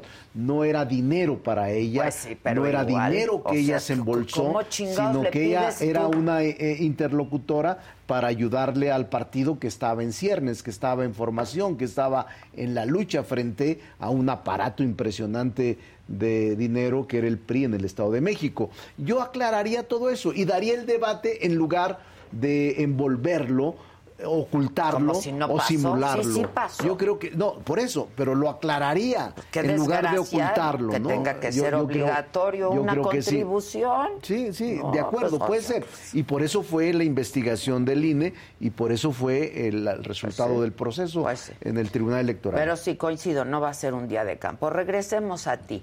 Entonces, acariciaste la idea y viste las posibilidades de irte a otros partidos. Mira, platiqué. ¿Con quién? Mira, te voy a decir una cosa y a todos se los digo. Platiqué con el PRI, con el PAN, con el PRD, con MC platiqué con todos, Sí. en corto, este, ampliamente, maduramente, eh, y obviamente yo hice eh, lo que consideré una radiografía política de conveniencias o inconveniencias. El PAN obviamente tiene muy clara su, su estrategia y el PAN decía desde entonces lo que se firmó hace 8 o 10 días, nosotros vamos a llevar la candidatura presidencial y vamos a decidir. Y nosotros vamos a... El que quiera venir conmigo, así es, que venga. eh, vamos a llevar la candidatura al gobierno de la ciudad y vamos a decidir. Entonces te cerraban las puertas porque finalmente, aunque estuvieses tú aceptado por el PRI, por el PRD o por MC o por los tres, no tendrías posibilidades de construir un procedimiento dentro del PAN porque ellos van a decidir desde este punto de vista. Incluso desde antes se veía la estrategia de que el PRI llevara eh, la cabeza de la candidatura en el Estado de México y en Coahuila. Coahuila a cambio de que la candidatura presidencial la decidiera el PAN con los métodos y procedimientos del PAN y el PRI. Es decir, no te dejan posibilidades de construir eh, socialmente, margen, pues. este, ciudadanamente, una candidatura externa. No hay posibilidades porque creo que se equivocan, desde mi punto de vista, en restringir porque desde antes separas y ahuyentas a ciudadanos que sí quisieran que Participar hubiese una lucha y una contienda muy abierta y muy competida. Eh, Eso ahuyenta. incluyente. Incluso el PRI, por ejemplo, el PRI, yo escuchaba una declaración de ¿Hablaste con quién? ¿Con Alejandro con Moreno? todos, Alejandro, con Miguel Osorio, con Beatriz Paredes. Ayer, por ejemplo, no, ellos estaban de acuerdo, pero ayer Beatriz Paredes sacó una declaración a la que quiero mucho Sí, respeto sí, y dice, en el PRI vamos a hacer una elección interna. Pero ¿cómo una elección? ¿Para qué? Si ya Lleva eh, mano el lleva pan. mano el pan, o sea, Bueno, aquí estuvo Claudia Ruiz Macía ayer. Eh, eh, sí. Este, tu compañera en sí, el además la quiero mucho a Claudia. es muy buena operadora política. Muy buena, Muy una buena, mujer sí. muy inteligente. Sí, es inteligente. que también quiere ser presidenta. Sí, y me dijo, mira, falta mucho, ¿no? Porque le dije, pues si ya se repartió, ya te la pelaste tú también. Así es. ¿No? Y dijo, no, falta mucho. Una cosa es que se sigle con el PAN y otra cosa es que tenga que ser un candidato al PAN. Pero, pues eso dice ella. A, a ver, pero Bueno, dice, eso dice, dice ella. Marco Cortés, que es un hombre a quien respeto, dice, nosotros llevamos este, la decisión con los procedimientos nuestros. ¿Cuáles son los procedimientos nuestros? Pues que define el Consejo o que definan las reglas y estatutos del PAN. Es obvio que va a ser alguien del PAN o alguien que seleccione el PAN, en donde el PRI y el PRD no caben, porque se supone que el PAN, siendo un partido mayoritario en el bloque, cedió la candidatura de Coahuila y del Estado Bueno, de no México. tenían chance mucho, No tenían, no porque tenían finalmente estaban arriba los que ahora Claro. están de precandidatos. No había una figura del PAN en Coahuila que les diera la pelea y no había una figura, eh, salvo Vargas, que le competía un poco, pero y se bajó. Entonces llegaron a ese acuerdo y ahora eso es lo que se firmó.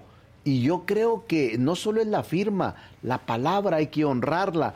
¿Cómo le van a hacer para zafarse de eso? Bueno, no sé, pero estuvo también. Damián Cepeda y dijo, nos van a chamaquear otra vez. Pues si ya lo Ya hicieron, lo hicieron, ya antes, lo hicieron. como, ¿por qué no nos van a chamaquear? Por eso, a Alito puede decir, eh, presidente del PRI, que también platiqué con él, al que estimo, dijo Alito este, la vez pasada, y puede decirlo, bueno, yo firmé una cosa, pero mi consejo político me ordenó.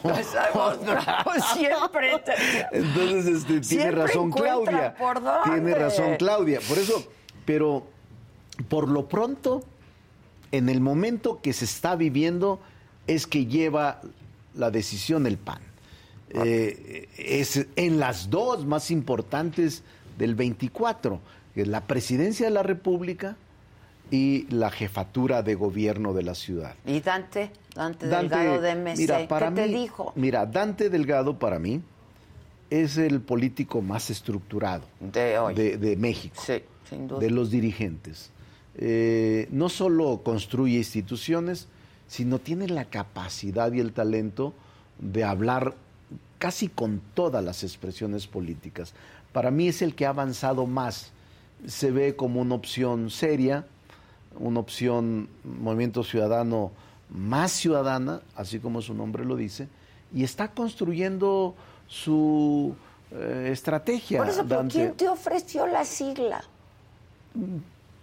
No quiero delatarlos porque Ay, quedamos. ya, no, pero mira, hablé Es con el PRI, sí. hablé con el PRD y hablé con MC. Ok. Yo Y te los veía tres- en MC, por Y los ejemplo. tres tenían la posibilidad, los tres. El PAN siempre tuvo sus resistencias, lo debo de decir.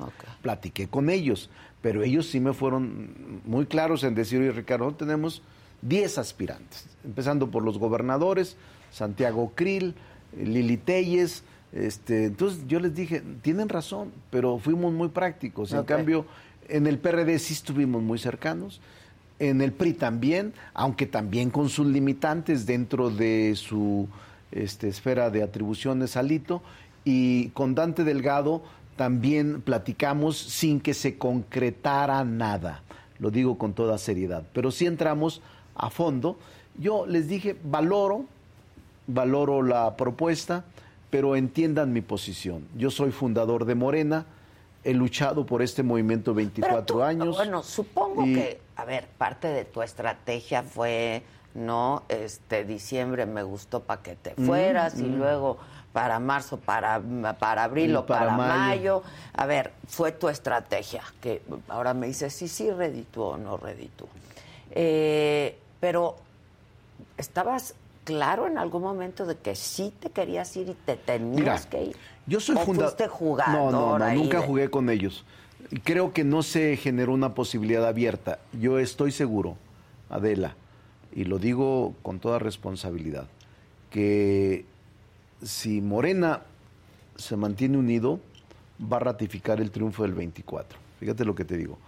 Y si la oposición, toda, PAN, PRI, PRD y MC, no van juntos, no hay forma de que haya una competencia real.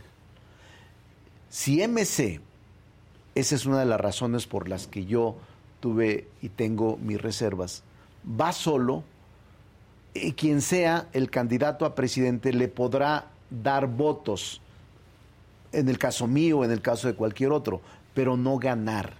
Si tiene seis puntos, podrá tener 12 o 14 cuando se trate de un buen candidato, pero no le va a dar el triunfo, va a darle más diputados, más senadores, quizás más presidentes Que municipales. Dante tiene muy, muy trazado el camino Yo creo de que sí. Yo creo que sí. Yo creo que Dante es el que tiene mejor trazado el camino. Y Dante es muy contundente en sus afirmaciones. Dante no habla del tema de propuestas, sino hasta el momento oportuno. Él dice, vayamos construyendo, porque la política no es, se hace, y eh, así es. Pero yo te diría que es el político más experimentado y el que sabe con más claridad lo que está pasando. Pero si Entonces, no van ¿viste los que cuatro... en realidad no tenías cabida en No ningún- tenía, o sea, es que ir al vacío, a ¿Y ver. por eso te A ver, quedaste? yo te digo una cosa con toda seriedad. Eres un Yo- vulgar oportunista. Porque exactamente, porque una parte, una parte era defender en lo que creo. Yo fundé Morena y me cuesta mucho trabajo irme de Morena, porque un grupo de simpatizantes de otro candidato o candidata te atacan y no quieren que estés ahí, pero soy fundador y me pesa mucho porque Morena lo fundamos con Andrés Manuel López Obrador hace muchos años y yo soy fundador original. Y el otro caso, que aunque tengo mi propia opinión dentro de Morena que me ha costado mucho, pero no la voy a abandonar. Este, no quise tampoco y no quiero verme como un, en efecto, tú lo expresas. No me voy a ver nunca como un vulgar oportunista. Nunca lo voy a hacer. Nunca. Voy a luchar por México y donde la gente quiere que esté, ahí estaré. Pero dime una cosa, ¿por qué tendría que confrontarme con el movimiento que fundé con el propio presidente de la República por cambiarlo por una aventura incierta, en donde el PAN no acompañaría o tiene sus reservas, el PRI puede ser, pero el PRI tiene sus propias resistencias. Tú me lo estás diciendo adentro, que ayer estuvo eh, Claudia, Claudia, sí. eh, y que no es tan fácil. Ya esté a un lado y ya llegué yo. Ni quiero hacer eso. Ni soy un oportunista vulgar, ni tampoco voy a desplazar a ninguno de los que tienen merecimiento dentro de sus partidos. Y el PRD, que es el que eh, se acercaba más con un solo candidato, al final, tú recordarás, después de la electoral 18-19, el PRD y su dirigente Jesús Zambrano, al que estimo y respeto, se deslindó de mí. El 17, 18, que dijo, a Monreal se le pasó el tiempo y ya, se cerraron las puertas. Entonces, ¿a dónde ibas? ¿Al vacío? Cuando no había ni siquiera posibilidades de competir y ibas a abandonar en lo que creías. Ese es el tema de fondo. O sea, incluso te diría, Adela, que la oposición no está mirando, no está viendo con una ah, magnitud superior lo que en el país está pasando. Es decir, ellos están cuidando sus cotos, están cuidando cotos sus candidatos, poder, están cuidando su, su- su- su cuota, pero no están viendo lo que está pasando en el país. De verdad, no, No, están yo lo viendo creo. lo que Yo está. ayer le dije este, a Claudia Ruiz No están viendo dije, yo- eso. Yo, soy bastante escéptica, ¿no? Porque Claro. De, de esto, porque yo no veo la altura. No, de no la hay altura de miras. No hay altura, No hay de altura de miras. miras. Entonces, ellos quieren, a- a- a- no quiero expresar agandallar, quieren mantener su- sus fueros y decir, yo no voy a hacer estas, los diputados, los senadores, los gobernadores. Entonces, no están pensando en la sociedad y la sociedad está caminando por separado en buscar a una personalidad que pueda representarlos en la contienda presidencial futura. Esa es la verdad. Y por eso yo dentro de Morena voy a luchar. Y ahora que se me incluye, que no es previo acuerdo, ¿eh? No Yo- hay. Tú tienes, tú eres escéptica en todo, pero créeme. Los conozco. Cre- no, no, no, no, ya no. Te diría la verdad. No, no hay nada de pactos. No hay nada de pactos. Es una actitud de buena fe, por respeto al partido que fundé, y creo que me merezco luchar dentro y no Bueno, abandonar además Morena. me diste que no había mucha posibilidad Bueno, fuera tampoco. Pero a ver, pues, dime, tonto di- no dime, eres. a ver, dime, dime, no, es que estoy platicando en tu programa con toda seriedad. Sí, sí, sí. Porque en la política tienes que construir un proyecto en razón de la sociedad. ¿Qué es lo que está pensando México? Y yo te diría que soy más útil para la sociedad, sin tampoco generarte ni vanagloriarte, ni generarte una expectativa sobrada, ofensiva para la gente, pero te digo con toda seriedad, soy más útil a la sociedad dentro de Morena que fuera de Morena. Soy más útil para intentar reconstruir o modificar alguna de las políticas públicas que puedan estar equivocadas en el país. Soy más útil luchando dentro que aislándome en una posición o encapsularme en una opción que no tenga ninguna resonancia ni social ni política en No el país. serviste de mucho con la reforma electoral. Bueno, no fuiste muy útil. Porque, a ver, ¿qué a ver. pasó ahí? ¿Te dejaron No, solo? no, pero a ver, si estamos planteando, de no, estamos planteando que nadie debe de caciquear, si estamos todos luchando porque nadie se imponga en el Congreso, sino que sea libre, que nadie se imponga en las decisiones del Congreso, fueron cinco votos los que acompañaron la decisión de no aprobar la reforma electoral. Y esos cinco votos fueron libres. en Ricardo, conciencia. eres el coordinador. No, no, no, pero no soy cacique. Eso sí no. Y no voy a obligar a los compañeros a que voten en razón de lo que yo creo. Yo actué en razón de conciencia y ahí está mi voto y ahí está mi voto particular y ahí está mi discurso. Pero yo no te puedo torcer el brazo porque cada senador y cada senadora son bastante grandecitos para saber lo que quieren. Si una cosa les dije, es libre el voto y es en razón de conciencia. Y fueron cinco votos los que no aceptaron. ¿Quiénes fueron? Rafael Espino. Solo uno te No, acompañó. No, no, fueron cinco. Ra- nomás que pocos lo saben. A ver. Rafael Espino, de Chihuahua, votó en contra, pero se salió y me lo dijo a mí Susana Harp. Me dijo, yo no puedo votarla, Ricardo, me voy a salir. Se vale, es una estrategia y es una táctica parlamentaria Sí, que se, que se- realiza. sí, se hace. Cuarto, Arturo Burs de Sonora. No hubo forma de que viniera y no hubo forma de que votara en favor. Él dijo, no voy a votar y no voy a la sesión. Cuatro. Y la quinta, que ahí sí no sé las razones, eh, la senadora eh, Ifigenia Martínez. Entonces, fueron cinco votos ausentes del grupo parlamentario. Sí. Pero te digo, yo tampoco voy a obligarlos a que hagan una cosa que no estén de acuerdo. Yo les he otorgado en todos los casos, en el grupo parlamentario, libertad para votar. Expongo los temas, estos son los convenientes, estos son los inconvenientes. Incluso el grupo sabía desde temprano y un día anterior frente al secretario de gobernación que yo iba a votar en contra. Y delante del secretario de gobernación le dije hay nueve bloques de inconstitucionalidad que me parecen graves. Si no se modifican, mi voto será en contra. O sea, yo no los engañé. Y sabía el grupo parlamentario que estaba en esas ¿Cómo condiciones. ibas a votar ¿Cómo tú? iba a votar? Entonces, el voto es en conciencia. Yo no los voy a obligar. Yo creo en la independencia del poder legislativo y creo en la independencia de cada legislador. Si ellos votaron en favor, sus razones tendrán. Yo voté en contra porque tenía mis razones constitucionales Que las en contra. se las planteaste No, al se las secretario planteé a todo mundo, aunque era una decisión del Congreso, pero por razones de cortesía política les dije, hay posibilidades de modificar estas nueve, si se modifican estos nuevos bloques, votaré en favor. ¿Y qué te si no, no hay forma. Mi voto fue en contra. Pero es y está, inconstitucional.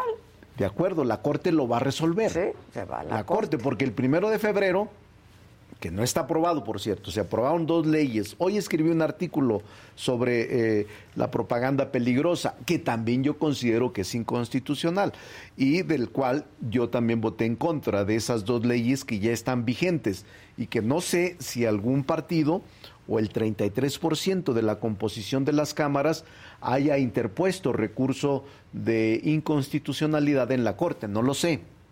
Pero del que sí sé, creo con toda seguridad es que una vez que el primero de febrero recibamos la minuta que viene de la Cámara de Diputados sobre las cuatro leyes electorales que solo modifican un artículo, el de la vida eterna, vayan a inconformarse en acción de inconstitucionalidad en la Corte.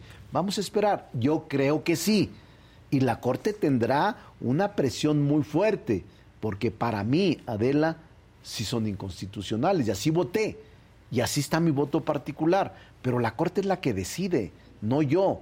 Yo ya expresé mi voto y ahora le toca la instancia de revisión constitucional al más alto Supremo Tribunal de Justicia del país. ¿Pensaste en dejar la coordinación? Yo siempre he pensado que estoy sometido a eso, Adela.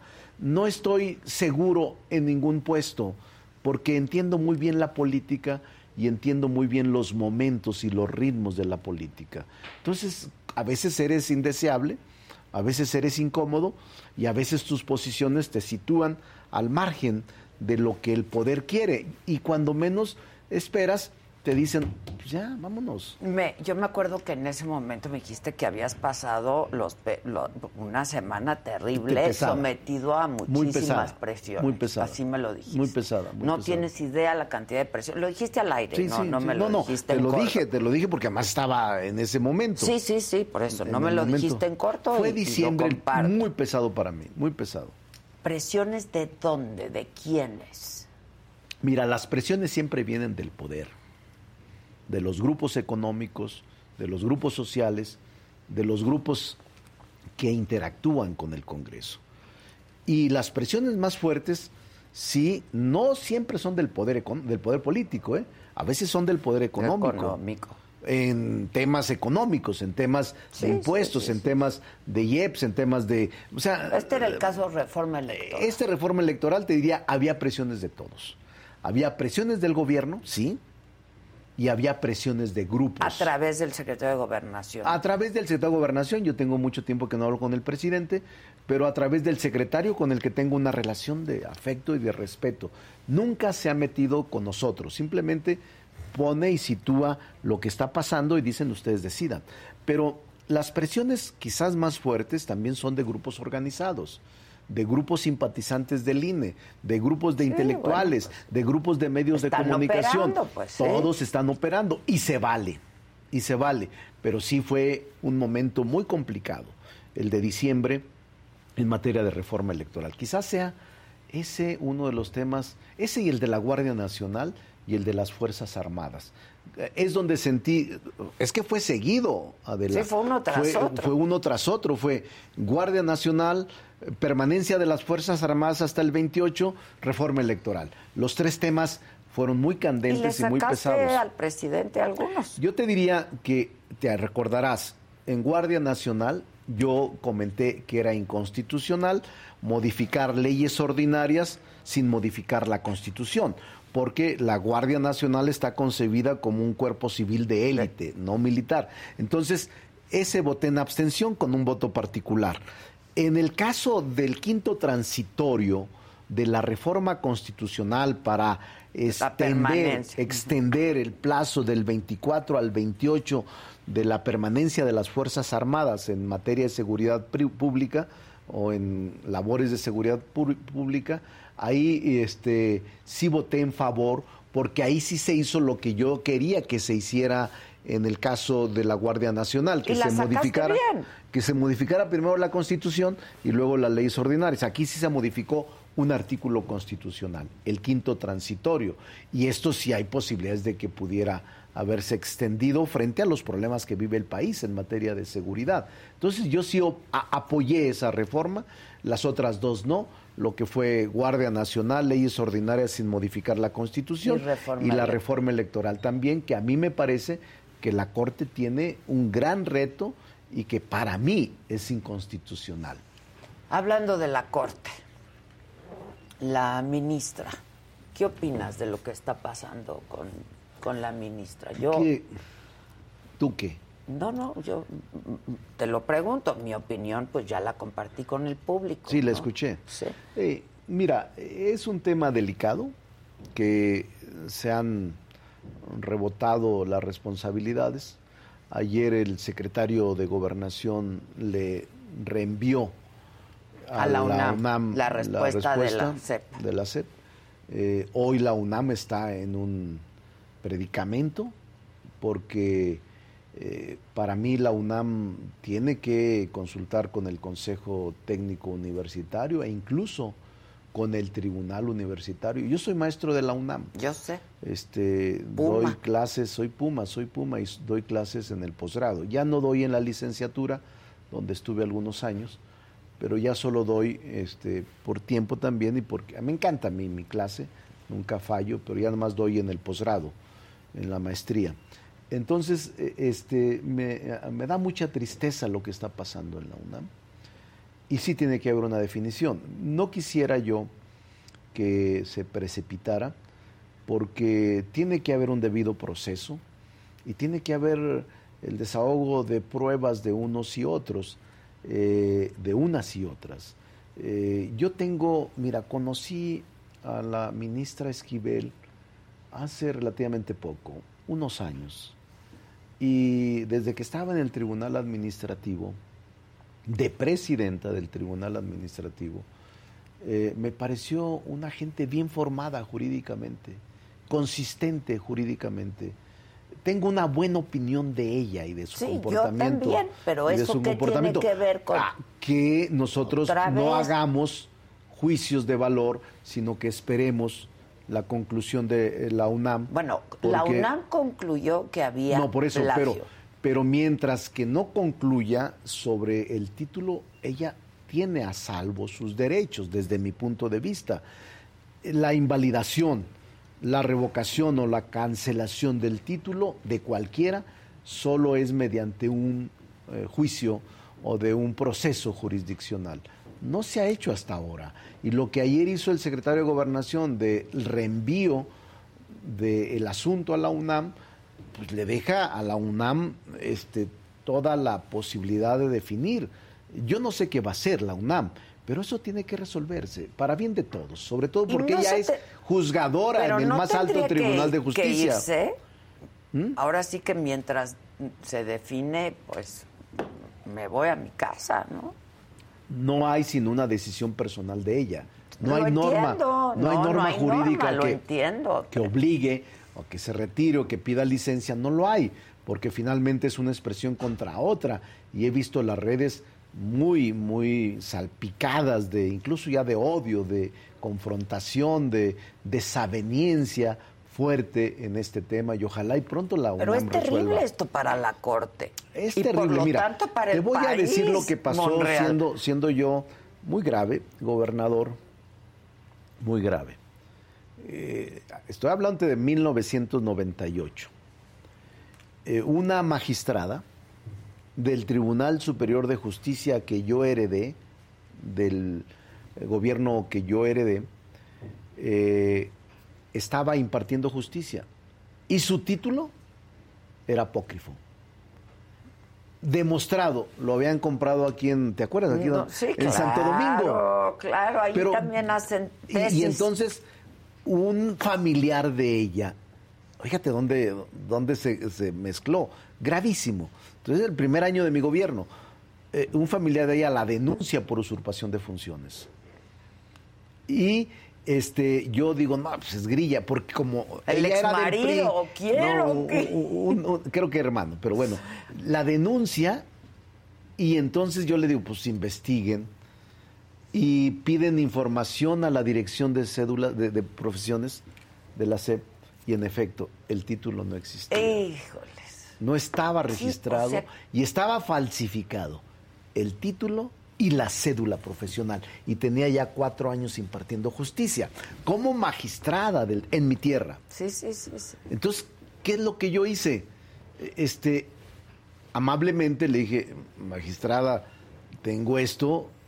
Este, fue un escándalo. pues. Entonces, este, yo no puedo, digo, el Eso es gobierno. no, no, insostenible, es pues. insostenible. Porque sí va a procederla. O sea, desde el punto, era procurador, todavía dependía del gobernador, no, no había Sí, sí, fiscalía sí, no había autónoma. fiscalía. Entonces le digo, desde el punto de vista nuestro, sí va a proceder la usurpación de funciones. Entonces, ¿qué salida le damos? Que pida licencia, o renuncie más bien, ya no, no licencia, renuncie y veamos, este, no era delito grave la usurpación de funciones, pero sí era delito, tenía que someterse a proceso. Eh, eh, fue muy triste para mí porque conozco a su familia, la conocía de tiempo atrás. eh, Este, Pero al hermano pero- también. no, al hermano creo que nunca lo vi, pero ella sí. Pero te digo de ese tipo de cosas, que no es el nivel de gravedad de ahora, este, porque no se trata de un título falsificado ni de una cédula Un falsificada, plagio. pero es un plagio y es un delito. ¿Qué es robo? No. No, es un delito, pero sí es. Pero no es robo, eh, no. Yo diría Ah, que es, es muy plagio. lamentable, pero, pero sucede eso, y yo creo que Santo Domingo expidió cientos de títulos. Que ahora es muy fácil en la dirección células de profesión meterte con el nombre Y y, te, te dicen, te dicen si tienes títulos, si tienes cédulas, si no tienes, si no si tienes. grados, si estás reconocido por la SEP. Ahora, pero no exige para ser ministra de la Corte honorabilidad. Sí, sí, pero es un concepto subjetivo. O sea, tú no, por ejemplo, yo, a ver, a ver, Adela, si yo Ricardo. no tengo elementos en el momento, en el momento en que estoy decidiendo el voto, si no tengo elementos objetivos de juicio, ¿por qué voy a desconfiar de la honorabilidad de la persona? Porque la UNAM ya. Pero en ese momento de la decisión, no, en ese momento de la decisión, porque sabes tú que la elección de ministro de la Corte le corresponde al Senado.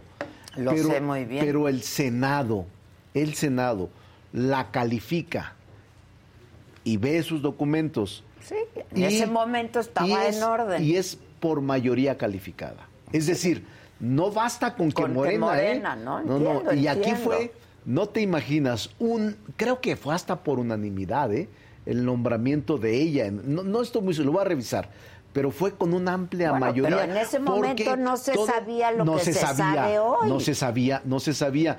Y el Senado no puede retractar Lo ese tipo de nombramientos. Solamente que haya un juicio o un procedimiento jurisdiccional donde se le invalide, revoque o anule El el, título. título. Y ahí sí, este, Pues no hay- no hay. no hay de dónde, pues ya por decisión de juez. Pero ¿quién tiene que hacer eso? El O sea, juez, un órgano jurisdiccional. Hay que presentar pero tiene una que denuncia. presentarse por la UNAM. Que la UNAM, el Tribunal Universitario, pues sí está esto, está plagiado, por lo tanto solicito la revocación. Es un juicio en el que tendrá que defenderse en el caso de que así lo, lo amerite. Pero me da mucha tristeza que esté pasando esto, sobre todo con una mujer que yo considero una mujer honorable. Para mí, así antes la conocí y yo tengo un buen concepto de ella. Sí, está bien, Pero bueno, pero, las- ni modo, las circunstancias. Pues sí, porque además ya- esto ya no puede ser pura ya- percepción y no, actos de fe. no, y yo pero creo, yo hay pienso pruebas, y me pues. parece. Ahí está, ahí está la tesis, Pues pues. sí, Ahora hay- que ver Y, qué que- es lo y que dicen alega. que hay como otras nueve iguales. O sea, No, yo creo que eh, es una práctica lamentable. Yo soy también director de tesis. No acepto, cuando soy sinodal o presidente del jurado, al año no acepto más que tres o cuatro. Yo ahorita tengo, por ejemplo, desde hace un año, un- soy presidente del jurado de un alumno que está por doctorarse. Y he tenido dos eh, sinodales de ah, licenciatura en Derecho. Pero no acepto por eso mismo, porque sí leo, sí construyo, sí pregunto, sí veo toda la investigación. No me gusta, no puedes tener 500 tesis al año. No Pues puedes. no, porque tú no sabes puedes, si hay plagio o no hay plagio. No puedes tener ni 50, pues, Pues no. porque es muy pesado para los que somos maestros universitarios aceptar ser sinodales en tantos exámenes que se eh, expresan para titularse los jóvenes que egresan de la universidad. Es muy complicado. Bueno, entonces la corcholata destapada. Este. no, mira, no admito ser corcholata. Había un meme Este, ayer buenísimo, ¿no ¿cuál? te llegó? No, No, no, no, no, no. era una lata la que estaba en el metro, era una corcholata.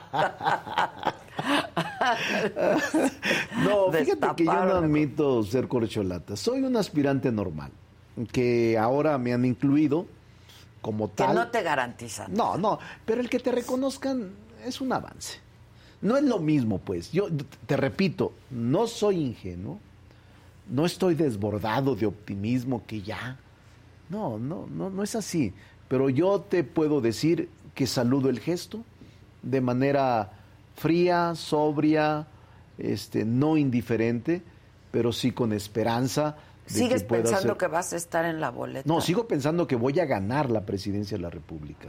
Voy a ganarla. Ándale, dijeron por aquí. Voy a ganarla. Porque soy el más capaz. No es falsa modestia. Eres el que más bajo está No, en las no, no, no, encuestas. No, le hace. Pero es que estaba bajo en las encuestas porque la militancia creía que yo estaba vetado por el presidente. Mm. Porque los gobernadores, en lugar de eh, darme piso parejo, me perseguían cuando iba a los estados o me cerraban los eh, salones o pagaban para que no me dieran facilidades para poder expresar mi propuesta. Pero soy el más capaz, soy el que tiene más experiencia política. ¿Y crees que sí te van a recibir y hacer eventos No, igual no, no que a tan- no tanto, no tanto, pero sí me van a perseguir menos y me van a descalificar menos. Pero mira, soy el único de los cuatro que ha sido tres veces diputado federal por elección. Soy el único de los cuatro, de los tres, de los cuatro, que he sido senador de la República en tres ocasiones, tres ocasiones. Soy el único que ha sido gobernador, no, gobernador es los tres. Bueno, claro, está el todos, secretario todos han de sido. Gobernación. Porque el secretario de Gobernación fue gobernador de Tabasco unos fue años. Fue dos años secretario jefe de de gobernador. gobierno aquí. Yo fui seis años. Marcelo y Claudia. Ellos todos. sí, pero no han sido diputados, salvo eh, Adán Augusto fue senador una vez y diputado una vez. Marcelo no. Eh, yo creo que, mira, los Sí, tres. pero para la hora de votar tus Ya credenciales. lo sé, pero la propuesta es la que cuenta, la propuesta. Y yo espero convencer a muchos ciudadanos con la propuesta. ¿Qué es lo que me falta a mí para poder estar más en una posibilidad de fuerza y Cercanía. no, más, te voy a decir que es que no tengo este, redes, dinero para... No lo voy a usar, pero yo no, no estoy usando las cantidades millonarias de dinero que ellos están usando. No tengo españoles contratados, no tengo eh, bloques de eh, influencer a mi favor, no tengo eh, dinero para salir y para contratar este, espectaculares. No, no tengo eso. Lo que tengo es mucha fe. Sí, pero sí tengo sabes mucha que las convicción. elecciones se ganan con dinero. De acuerdo, pero en su momento, no ahorita. Yo lo que quiero es llegarle a mucha gente, al empresario, al ama de casa, al campesino, al obrero, al maestro. No quiero más que retuiteen y que digan, este, Monreal es, mm, es mm, la gente que yo simpatizo. Ponte a rapear más. A rapear. Fíjate, mi rap que, que, que yo pagué 10 mil pesos en- para contratar esto. Yo lo, yo lo grabé, yo lo... Me ayudaron unos muchachos, pero pues ya ahorita está perdido por falta de... ¿Cómo lo haces para impulsarlo? Solamente que esté contigo todos los días. Con el rap me voy y hasta el cielo. Ahora le digo a Maca que cielo. vuelva a meter el rap de Dile que lo vuelva a meter a Maca. de Hay que Este, pautarlo. No, pues ¿cuánto te cuesta No eso? tanto. ¿No? No. Yo nunca Tú pauto, ¿eh? Yo soy cerca, orgánico aquí. Por eso, pero yo he visto en tus cuentas cerca de 200 millones de visitas al mes. Es correcto. Es un mundo. ¿Crees que pueda ser presidenta? Ya, vamos, arriba de la presidenta. Dos- imagínate, tú eres una figura pública aunque estés en el sector privado. Sí. porque tu espacio es privado. Pero llegarle a 200 millones de personas por mes es Y no, y no pago un quinto, ¿eh? No, No, no, hay pauta. Yo no pago ¿Es pauta. orgánico es todo? orgánico. Todo es pues, orgánico. Es impresionante. Todo es orgánico. Es impresionante. Pues mucho Pero trabajo, mucho esfuerzo. es muy, muy- cuando es orgánico es muy complicado. Si no tuiteas temas eh, polémicos, la gente no te sigue. Yo a veces tuiteo felicitaciones. No, pues, nada. Y cuando, bueno, por eso, pero es parte, pero si pautara, aunque sean felicitaciones, se iría arriba. Pero ¿para qué? ¿A, a quién No, no, no. felicitas? Es- yo nunca no. he entendido. Felicito a mi esposa en Twitter. Pues No, yo no lo hago, yo no lo hago así, pero, O sea, pero no, eh, alguna, alguna situación, pues, no sé. eh, Ya sé, ya sé lo que hacen pero- ustedes. Pero no, no, fíjate que yo no, no hago eso. Mejor la veo y le invito Pues a comer. claro. Le invito a no, cenar. o- Pues claro. Le das No, un ramo de flores. ramo de flores, Que incluya pero además- peonias. Pues sí, Pues sí, también son caras, ¿eh? Las peonias. ¿Sí? Sí, son caras, las peonias. A mí me gusta. Bueno, ¿qué opinas de rosas. seis mil elementos de la guardia en el metro? Mira. Que pidió Claudia Sheinbaum.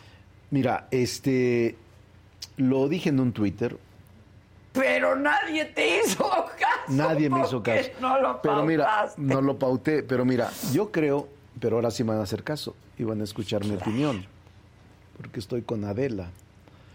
Mira, este, la Ciudad de México tiene cerca de 90 mil policías. La, la, la policía preventiva, la policía bancaria, es un mundo, él le corresponde, no, no, es de los más altos niveles de vigilancia en el país. 90 mil policías. Y de la Guardia Nacional estaban calculados 12 mil en la Ciudad de. México, eh, más o menos, por las instalaciones, por todo lo que cubren de actividades. Entonces es de las ciudades que tiene más policía y más instrumentos de combate a la delincuencia. Por eso sus niveles de seguridad yo digo que sí son aceptables. Segundo, eh, Y tiene un gran policía. Segundo, eh, eh, tiene un buen policía. buen. Segundo, este, la Guardia Nacional hasta enero tenía 125 mil elementos. Era nuestro ideal cuando concebimos la reforma, eran 110 mil, ya rebasamos. O sea, 125 mil elementos activos de la Guardia Nacional. Entonces, ¿qué sucede con los 6.400 o 6.000 elementos de la Guardia Nacional que están en el metro? Quiere decir que algún estado o algún municipio va a dejar de tener esos guardias. Es que nadie tiene Entonces, esa cantidad, ni eh, Zacatecas. No, no, no, Zacatecas, digo, me han dicho algunos gobernadores que, que les han concentrado y les han quitado Guardia Nacional por proteger acá. O sea, yo incluso creo que en los estados y en los municipios es necesario la presencia de la Guardia Nacional en municipios. Los municipios son los lugares donde es más delgada, es. más delgada la línea de seguridad. Y es ahí donde está nuestro eslabón más débil, en donde se requiere incluso eliminar todo el cuerpo de policía preventiva y ocuparlo totalmente con Guardia Nacional y con un mando unitario. Porque las policías preventivas de los municipios son las que son fácilmente cooptables por el crimen organizado a través de amenazas o de este dinero, Co- como sea, pero soborno, no se puede sin la colusión de la entonces yo lo que autoridad. creo es que en lugares con altos niveles de violencia deberían ocupar los cuerpos completos de Guardia Nacional, que para mí son cuerpos más preparados y con armamento más fuerte, más sofisticado para enfrentar la delincuencia. Eh, eh, está bien, pero esta es una de las ciudades más protegidas por la policía aquí, no solo por todo el C5, las cámaras y toda la tecnología, sino porque sí reaccionan rápido y en cambio hay estados y municipios en donde está totalmente Abandon- azotado por la delincuencia. abandonado Me por- gustaría que esos seis mil estuvieran en esos lugares que son muy débiles. Es que en por ahí han de dejado violencia. ver que pudiera tratarse de un- algún tipo de sabotaje lo que está pasando ahí. Yo no lo sé, creo que van a presentar Denuncias algunos en la elementos, fiscalía, elementos eh, de delito que hacen presumir que hubo sabotaje. Eh, no quiero adelantarme a emitir un juicio hasta en tanto no conocer qué es lo que se tiene, pero la Guardia Nacional es un eh, cuerpo de élite que debería ser usado más hacia los lugares más violentos. Yo creo que esa es parte de lo que hemos afirmado en distintas ocasiones, revisar el plan de la Guardia Nacional en los hechos para que el Senado opine sobre lo que está pasando en el país. Esa es una obligación constitucional nuestro que lo podemos hacer y que cada año nosotros aprobamos el plan de la Guardia Nacional y que este año va a estar muy caliente el tema porque hay senadores y senadoras que creemos que debe de revisarse a fondo el plan y la estrategia de seguridad. Pues sí, pues sin duda, ¿no? Vamos a Oye, este, bueno, te quedas en Morena. Me quedo en Morena. Ni abril dije- ni mayo. Lo dije hace cinco o seis días. Este, mira, yo soy fundador de Morena y construí Morena en cuatro estados del país. Era muy complicado los primeros días en los años noventas, finales, cuando estábamos en el movimiento con el presidente López Obrador. Éramos un puñado de gente con ideales, con esperanzas, con convicciones. Yo sigo siendo igual, en ideales, en convicciones, en esperanza. Y no quiero dejar Morena. Y quiero decirle a la militancia que no se crea de las descalificaciones. Soy un hombre honesto, recto y que hasta ahora he luchado por mi país. Al margen de colores, voy a seguir luchando por México. Y por eso, Adela, quiero mantenerme aquí. Porque yo fundé Morena. Tengo Bueno, y es por donde 25 quizá años. tengas alguna 25 oportunidad. años luchando con el presidente López Obrador. 25 años. Desde 1997. ¿No lo has buscado? No, no. ¿No has pedido? No, no. Tengo relación con el secretario de Gobernación y tengo una relación afectiva con, con él y de respeto en el Poder Legislativo. Entonces, con él, si tengo, vamos a iniciar. Pues sí, pero él es una corcholata. Pues es una corcholata así expresada en la última Pues sí. comunicación del partido. Pues eso va a ser inevitable. Eh, pero aun cuando sea una corcholata, eh, tiene respeto por nosotros y yo tengo respeto por él. Así es de que vamos a ver qué es lo que sucede en los próximos días. Oye, este, mm, ¿no pactaste la Ciudad de México? No. Dime la verdad. A ver, Adela. Juras decir Adela, verdad y nada más que la verdad. Eso era una expresión en el derecho anglosajón. Todavía se existe. En. México no. Pero sí antes en los jurados. y en Todavía, los- todavía. Y en los testigos, ¿no? Sí, sí, sí. Del sistema anglosajón. No, mira, no hay ningún acuerdo previo. No es cierto, la verdad. A mí, la yo vivo aquí desde hace veintitantos años. Siempre habías querido ser Este, jefe de siempre, gobierno. toda mi vida. Es más, en el 2017 quise ser jefe de gobierno. Eh, la idea me encantaba, porque además es una gran ciudad. Es una gran ciudad, de verdad. Yo he vivido la mayor parte de mi vida acá. Yo nací en Zacatecas, goberné Zacatecas, quiero mucho a Zacatecas. Ahí están mis muertos, ahí están mis raíces, ahí está mi origen. Pero la mayor parte de mi vida, desde que vine a estudiar a la UNAM, en los ochentas, la he pasado en la Ciudad de México. Vivo aquí en la San Rafael, de la Cuauhtémoc.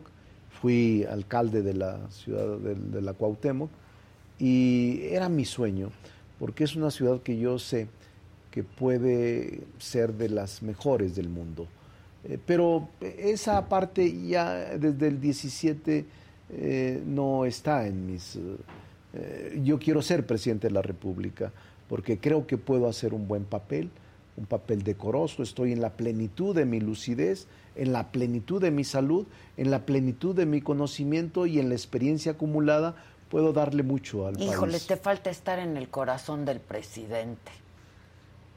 Espero convencerlo y que me ayude este el creador y el santo El niño santo de Atocha. niño de El santo Atocha, niño de Atocha. Porque no, no estás en el Ah, Sí, corazón yo, yo del estaba, presidente. yo, yo estaba, yo, Sí yo está estoy bien cantada, en el- en el Ricardo. Ya, eh, ¿qué, qué, qué- Mira, ¿Qué le estás haciendo? Mira, mira, mira, el presidente, no me voy a meter con él, tiene su propia visión.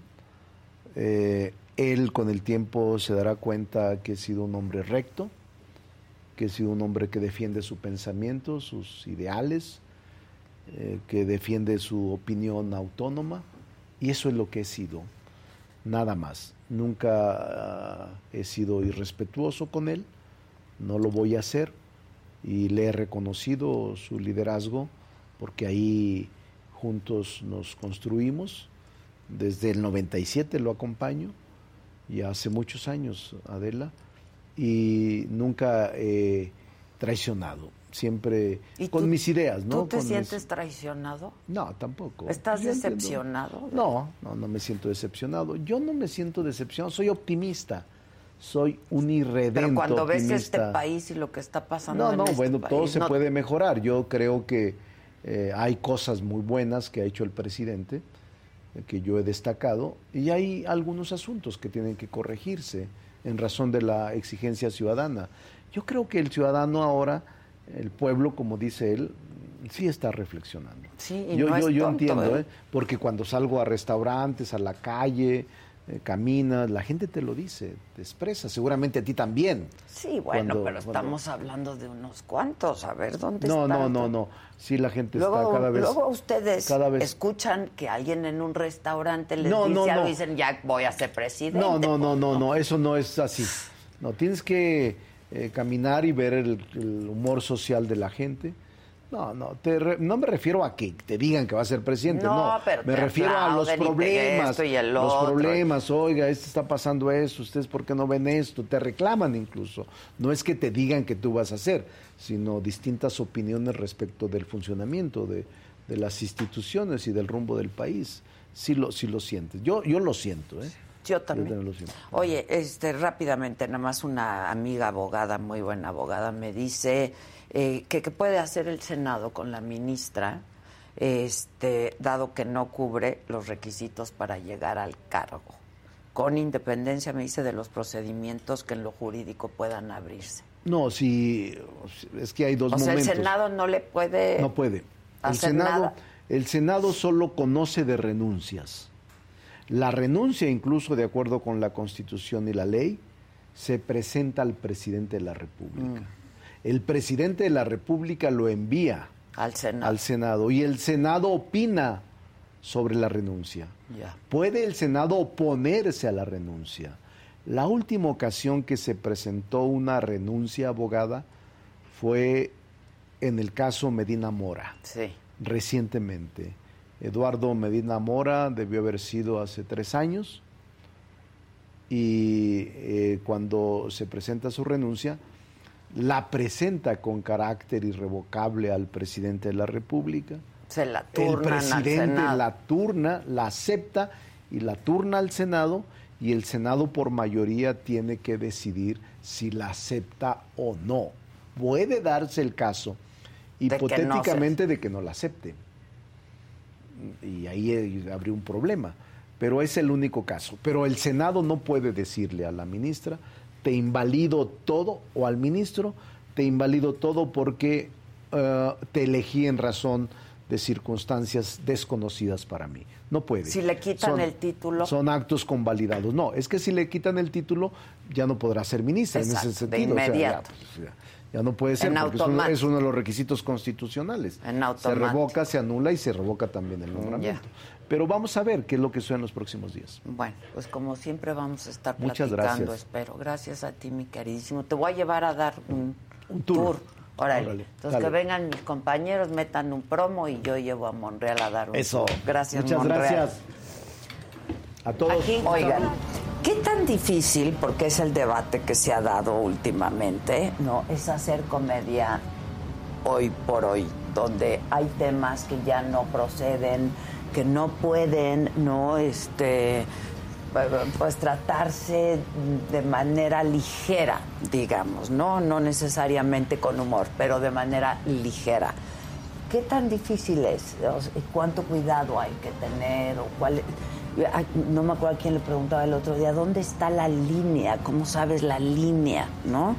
Sí, sí nos andamos ahora que discutían que un comediante también es actor y la un buen actor tendría que poder hacer comedia Sí. porque yo creo que un buen comediante no podría quizá hacer otras cosas Totalmente, no. Oigan, fíjense que yo les tengo aquí unas situaciones para que me las hagan. Como les gusta improvisar. Ay, no, espérate. Allí. Ni Reyes en la F1. Los que están viendo lo que son los que manejan. Ay, pasó rapidísimo, ¿no? Ay, no mames, eso está bien. No mames, se lo, se lo cargó el clown, güey. Pinche checo, cabrón. Métele pata, checo, no mames, güey, cabrón. No me duele, pero qué cabrón.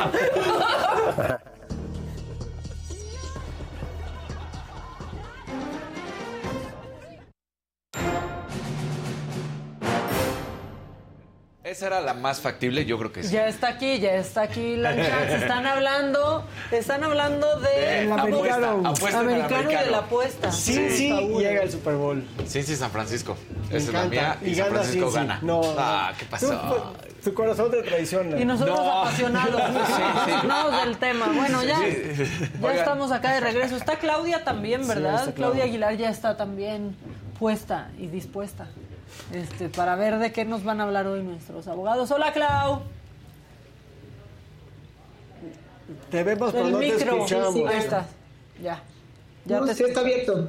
¿Ya me escuchan? Sí, ya, ya te escuchamos. Les decía que voy a San Francisco, no me dejen fuera de eso. ¡Eso! Bien. quisiera, yo quisiera poder ir a alguien, o sea, ¿Qué? ¿Ya ponemos la comida contra Ilan o qué? Me parece fenomenal. Ándale. Vientos, cerrado, ¿eh? Sí, sí, yo estoy preciso. Te voy a decir por qué no creo que vaya a ganar San Francisco. Porque es inusual que llegue un equipo al Super Bowl con un mariscal de campo que no es titular. Pero lo que está sucediendo es algo que nunca Pero- se había visto, entonces también... Sí, pero te alcanzas donde te alcanzas. No, traen la mejor defensa de Sí, sí, eso la sí. mejor. Eso sin duda. Pero así llegó, bueno, no ganó, pero así llegó también el de Cincinnati la vez pasada, ¿no? El- sí, de acuerdo. El problema más grande de Cincy ¿Qué? es que tiene a tres linieros ofensivos lesionados. Lesionados, línea exactamente. ofensiva es muy difícil ganar partidos. Y San Francisco está haciendo, nos podemos recordar a lo que en su momento llegó a ser el equipo de Broncos, que ganaron un campeonato con Peyton Manning, que Peyton Manning estaba en sus horas más bajas,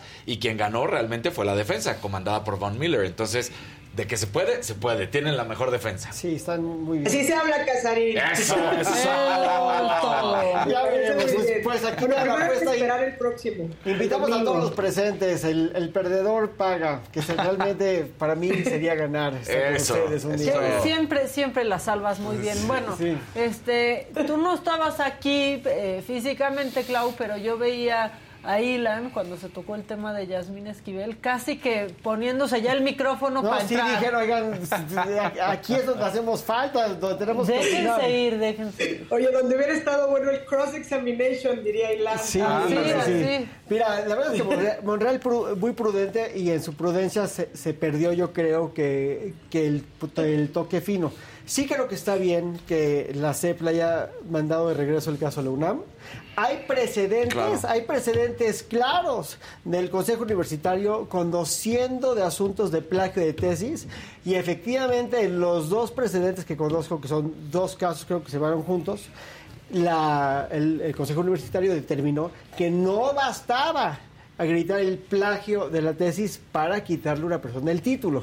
El argumento con el cual estoy en total desacuerdo, ah, en total desacuerdo, es que, bueno, que, se, que una cosa es que se haya plagiado la tesis y otra cosa es que no haya pasado el examen, porque si pasas el examen, Claro. entonces ya eres abogado. Yo creo que si le haces un fraude a la universidad, un fraude al, al- Claro, a la institución. a la institución, entonces debe ser motivo de que te quiten tu, tu- Como castigo, tu título. Pero el, el presente que conozco no, no resultó así. Pero lo que sí creo, y, y creo que aquí Claudia, mi querida Claudia, va, va a poder abundar más sobre este tema, es que independientemente de que tengas o no tengas título, si tú ya no tienes la honorabilidad Exacto. para ser ministro, porque... De la Sí, Suprema. sí, sí, de la Supre- digo, con todo lo que eso implica. no, o sea, no, no quiero sacar la cosa de su, de su proporción, pero sí es importante darle su justa proporción. Un requisito fundamental, que así lo pensó el constituyente, para ser ministro es honor- honorable. Tú no puedes encargarle este encargo, valga la redundancia, de poder determinar si no tienes calidad moral.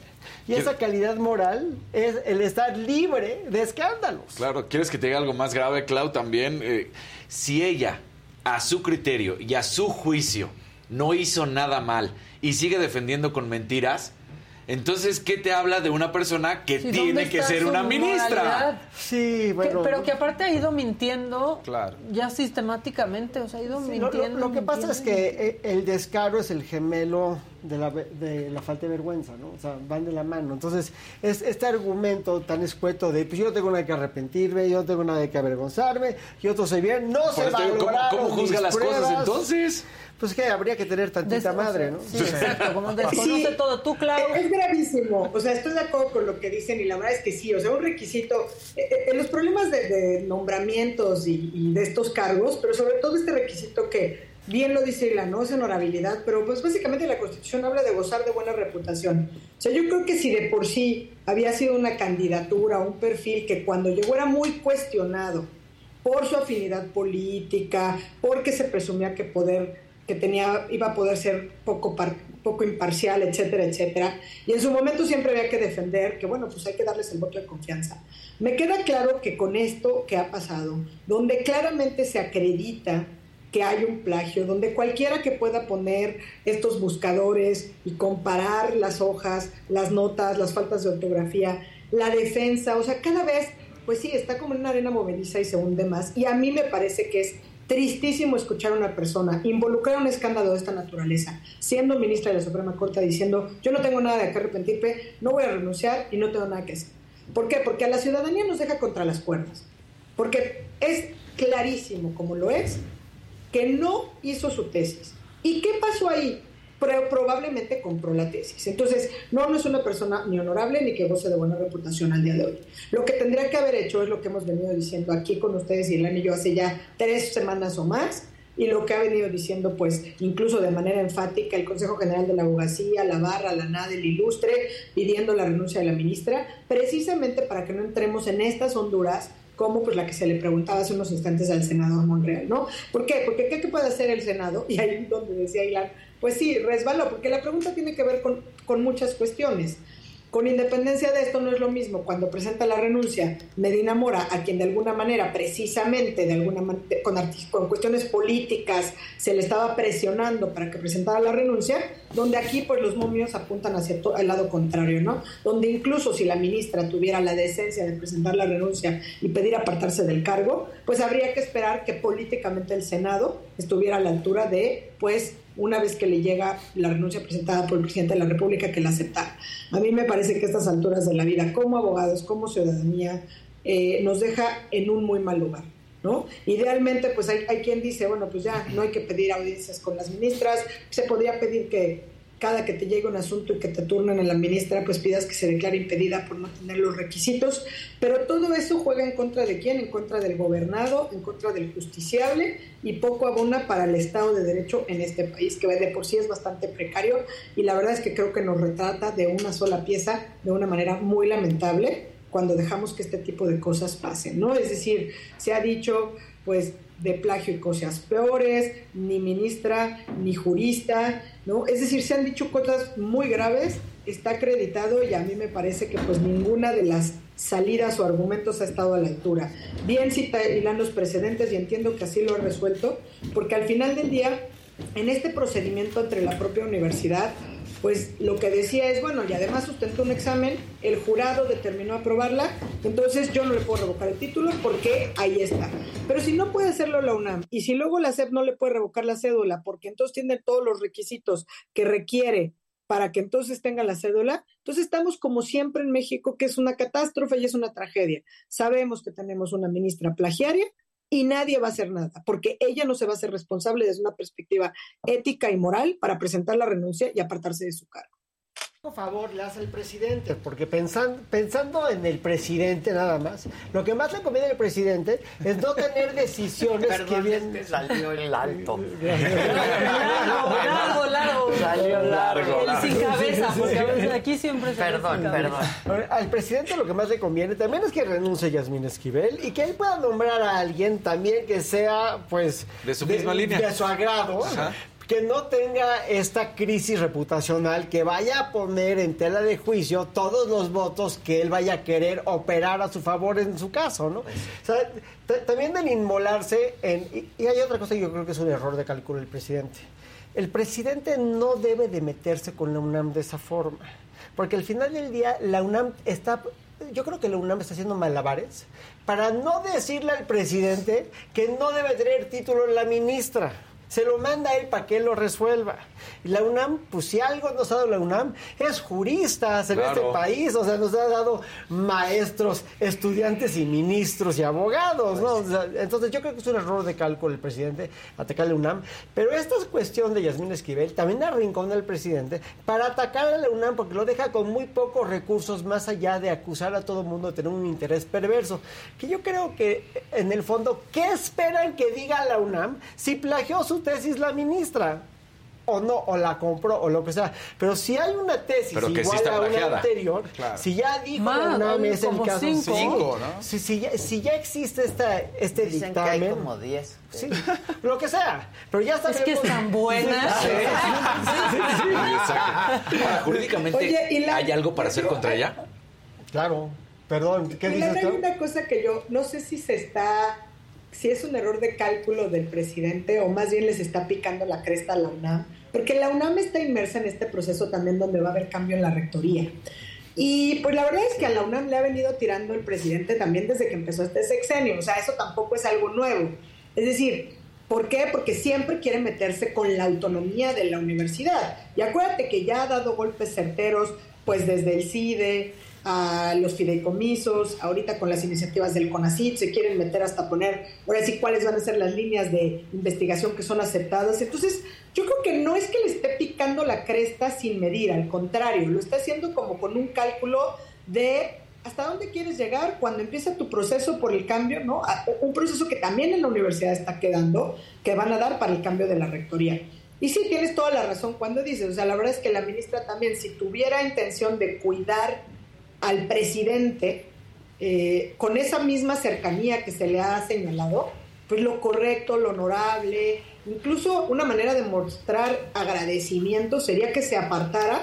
Y efectivamente, pues lo que sigue es que el presidente pues nombrara a otra persona para que ocupe ese cargo, seguramente afín a sus ideales, afín a la ideología, afín a la agenda de la 4T, que seguramente por las condiciones como están, pues sería aprobada por la mayoría calificada del Senado de la Ya hay República, muy- ya- en sustitución de la ministra Esquivel. Ya hay candidatos que ya existen, como la consejera Verónica de Gives, que o sea, es totalmente afín al presidente y que es una gran jurista, que le podría servir muy bien. O sea, hay más candidatos para ocupar ese puesto, pero el enfrascarse en este argumento creo que es, creo que no le Y hace. yo creo que es algo que ya la ministra no se va a quitar nunca. No, porque tendrí- o sea, le- te- es el punto es que pa- para quitarte, para renunciar, para hacer lo correcto, tendrías que tener una noción de qué es lo correcto y obviamente no la tienes. Si plagiaste una tesis. Pues no nada más por eso. Y si la defiendes, y si la defiendes con mentiras y con más fraudes Otra todavía. mentira y otra mentira y otra Llevándote a otros mentira. entre las patas, Pero- como pero la para- fiscalía. sí, para hacer lo correcto hay que saber qué es lo correcto.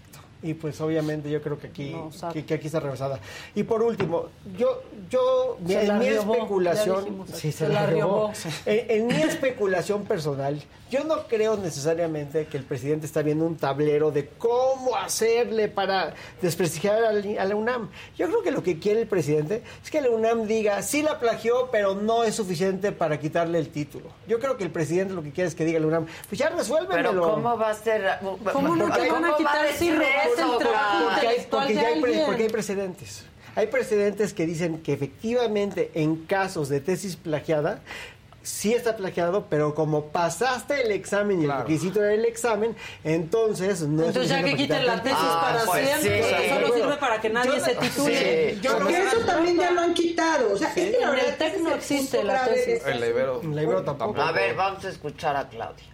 Perdón, o sea, es que la verdad digo, en temas de requisitos para titularte los ponen las instituciones. O sea, al final hay que titules con el acreditar el Ceneval, Sí, o que hagas una tesis o una las tesina. O sea, no importa. puedes hacer dos. Lo que pasa es que en este momento eh, el requisito que cuando ella se tituló Sí, sí, tenía que claro. hacer una tesis y tenía que presentarla. El caso es que no lo cumplió. Ahora, la UNAM viene y nos dice, y creo que tienes toda la razón, Il- Ilan, con eso que estás diciendo. Lo que quiere el presidente es que la UNAM li- lisa y llanamente diga, yo no le puedo revocar el título porque cumplió. Eh, a contrario, Sensu, dijeron los abogados, es que es abogada porque cumplió con los requisitos. Por eso digo que el daño más grave lo hace la propia ministra. Sí. Ahora, ya nos dejó claros a todos, creo. O sea, antes eran especulaciones de no va a renunciar hasta que alguien diga que plagió. Ya lo dijo la UNAM, ya lo dijo la FES.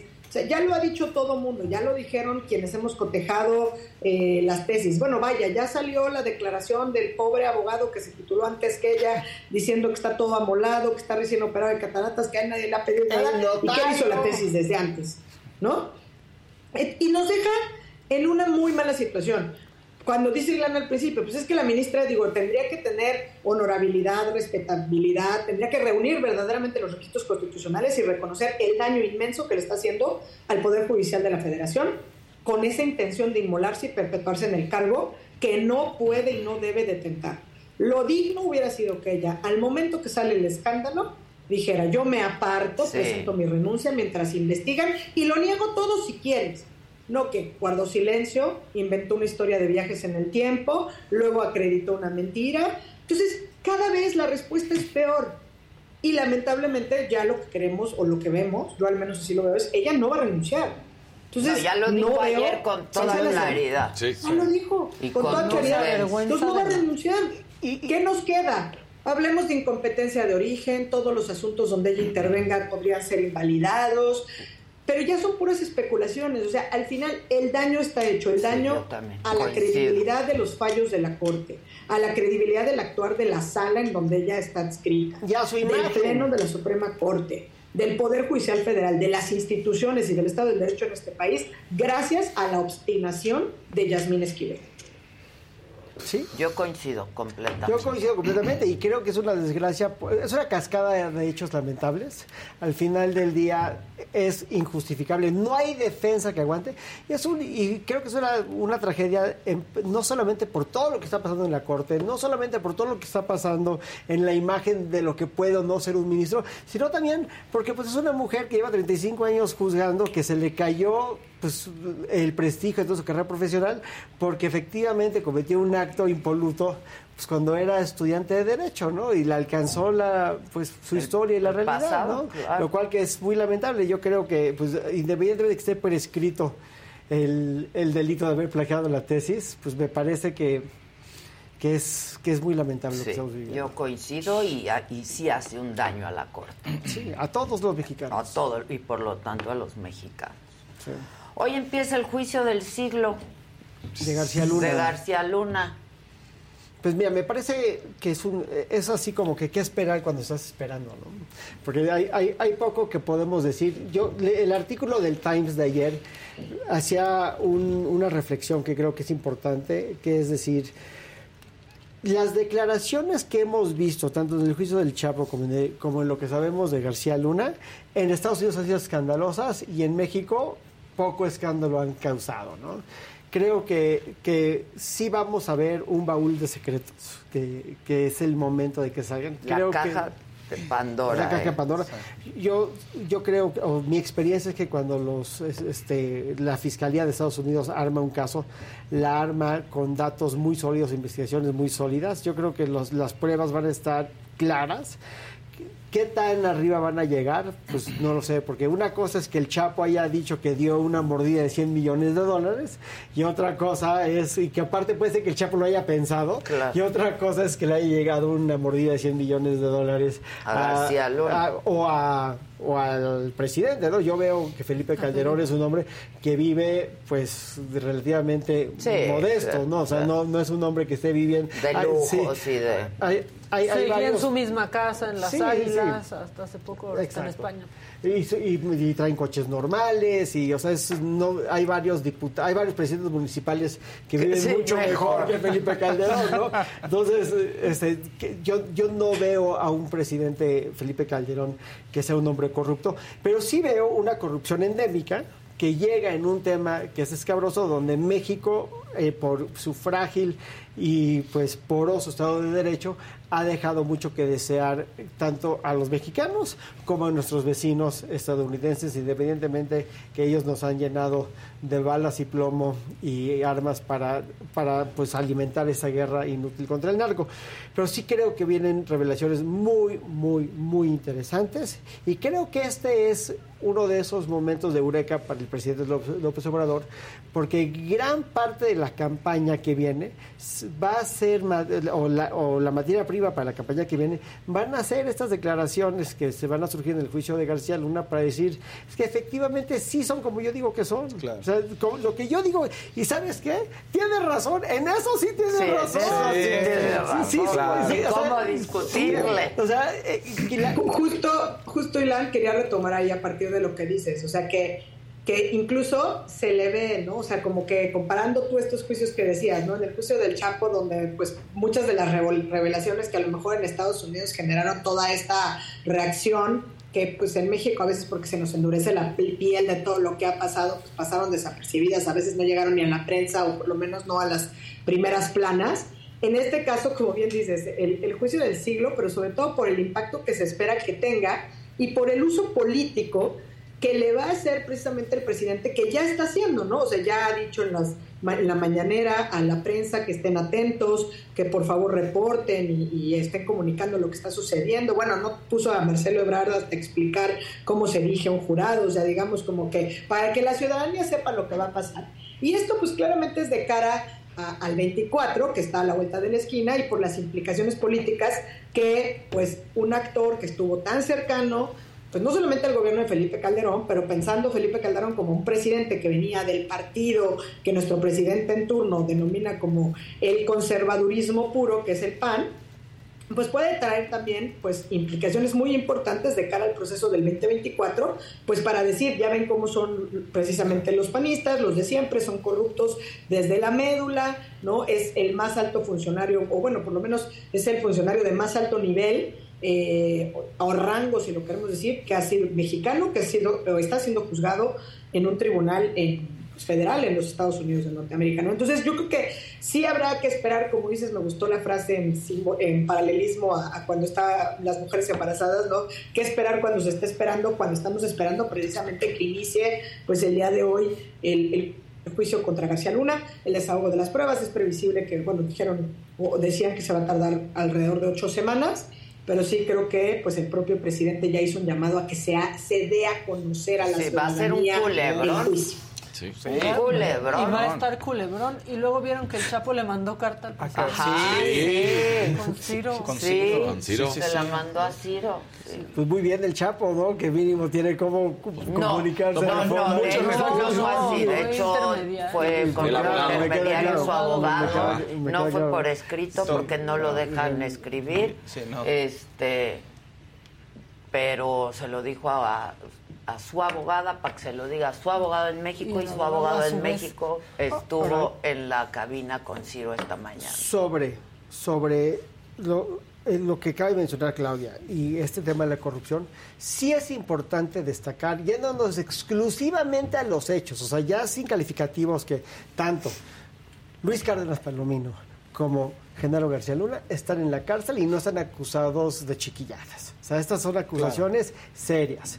A García Luna se le acusa de estar en contubernio con el cártel de Sinaloa, De Sinaloa. y de lavar dinero en Estados Unidos. Dos cosas que, pues, mínimo... Pero recibiendo premios por la de allá Ah, sí, también. exactamente. Claro, o sea, Que Sí. Eso quería la defensa, ¿no? Sí. Decir, oigan, dejen, denos chance de traer todos estos premios que he recibido aquí. Y le dijeron, sí, no. pero porque recibió los premios porque si es que la, la, tesis caja de es Pandora correcta, también se va a abrir para Estados Unidos. se abre para todos lados, Sí. se abre para todos lados, pero ¿Se va a poner? se va a poner muy bueno.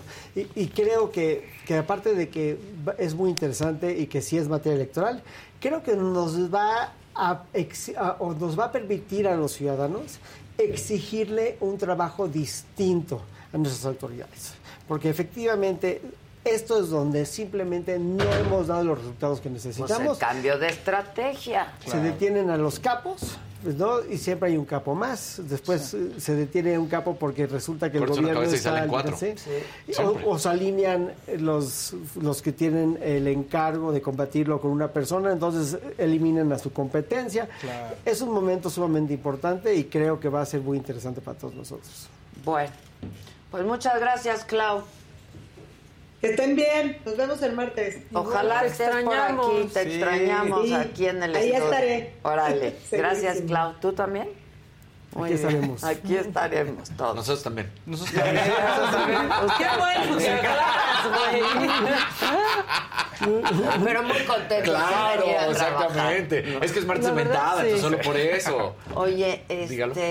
Algo de Gloria Trevi pasó, ¿viste? Sí, ya anunciaron Ya- que van a demandar a, A a Chumel por, por daño por moral. por daño moral. Sí. Sí. ¿Y tú qué? ¿Vas a ser su abogado? ¿Eres su abogado? Pues, o sea, de, de hecho, estaba chateando con él ahorita, ya, ya veré, tendré que hablar con él más al rato para ver qué se termina. O sea, yo creo que hay personas más capacitadas para defender un daño moral que el de la voz, pero pues lo ayudaremos en todo lo que será necesitado. Bueno. Pregúntale si ya superó lo de Shakira y Piqué. Estaba Sí, bien ardido. sí. Ay, no, no, enojado, Le escribieron a él la Ah, canción. sí. Qué bárbaro.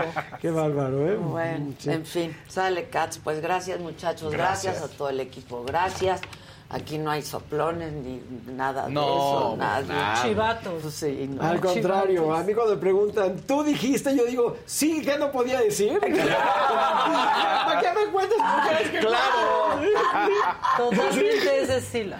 Pero tú dijiste, sí, pues dije, claro me dijiste, ¿no? sí. Bueno, pues sí, aquí todos podemos decir. Gracias, eh, que tengan un buen día. Los espero esta noche, 7 de la noche, la conversación con Backdoor. Se van a divertir muchísimo. Hicimos ahí unas improvisaciones, estuvo bien divertido. Y mañana 9 de la mañana aquí en Me lo dijo Adela, toda la banda. Gracias y hasta entonces.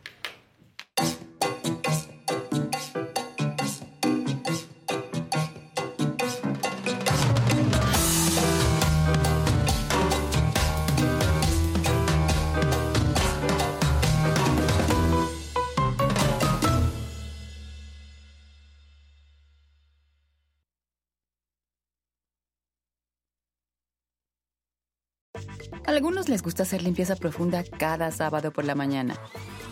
Yo prefiero hacer un poquito cada día y mantener las cosas frescas con Lysol. El limpiador multiusos de Lysol limpia y elimina el 99.9% de virus y bacterias. Y puedes usarlo en superficies duras no porosas de la cocina, baño y otras áreas de tu casa. No solo limpies, limpia con Lysol.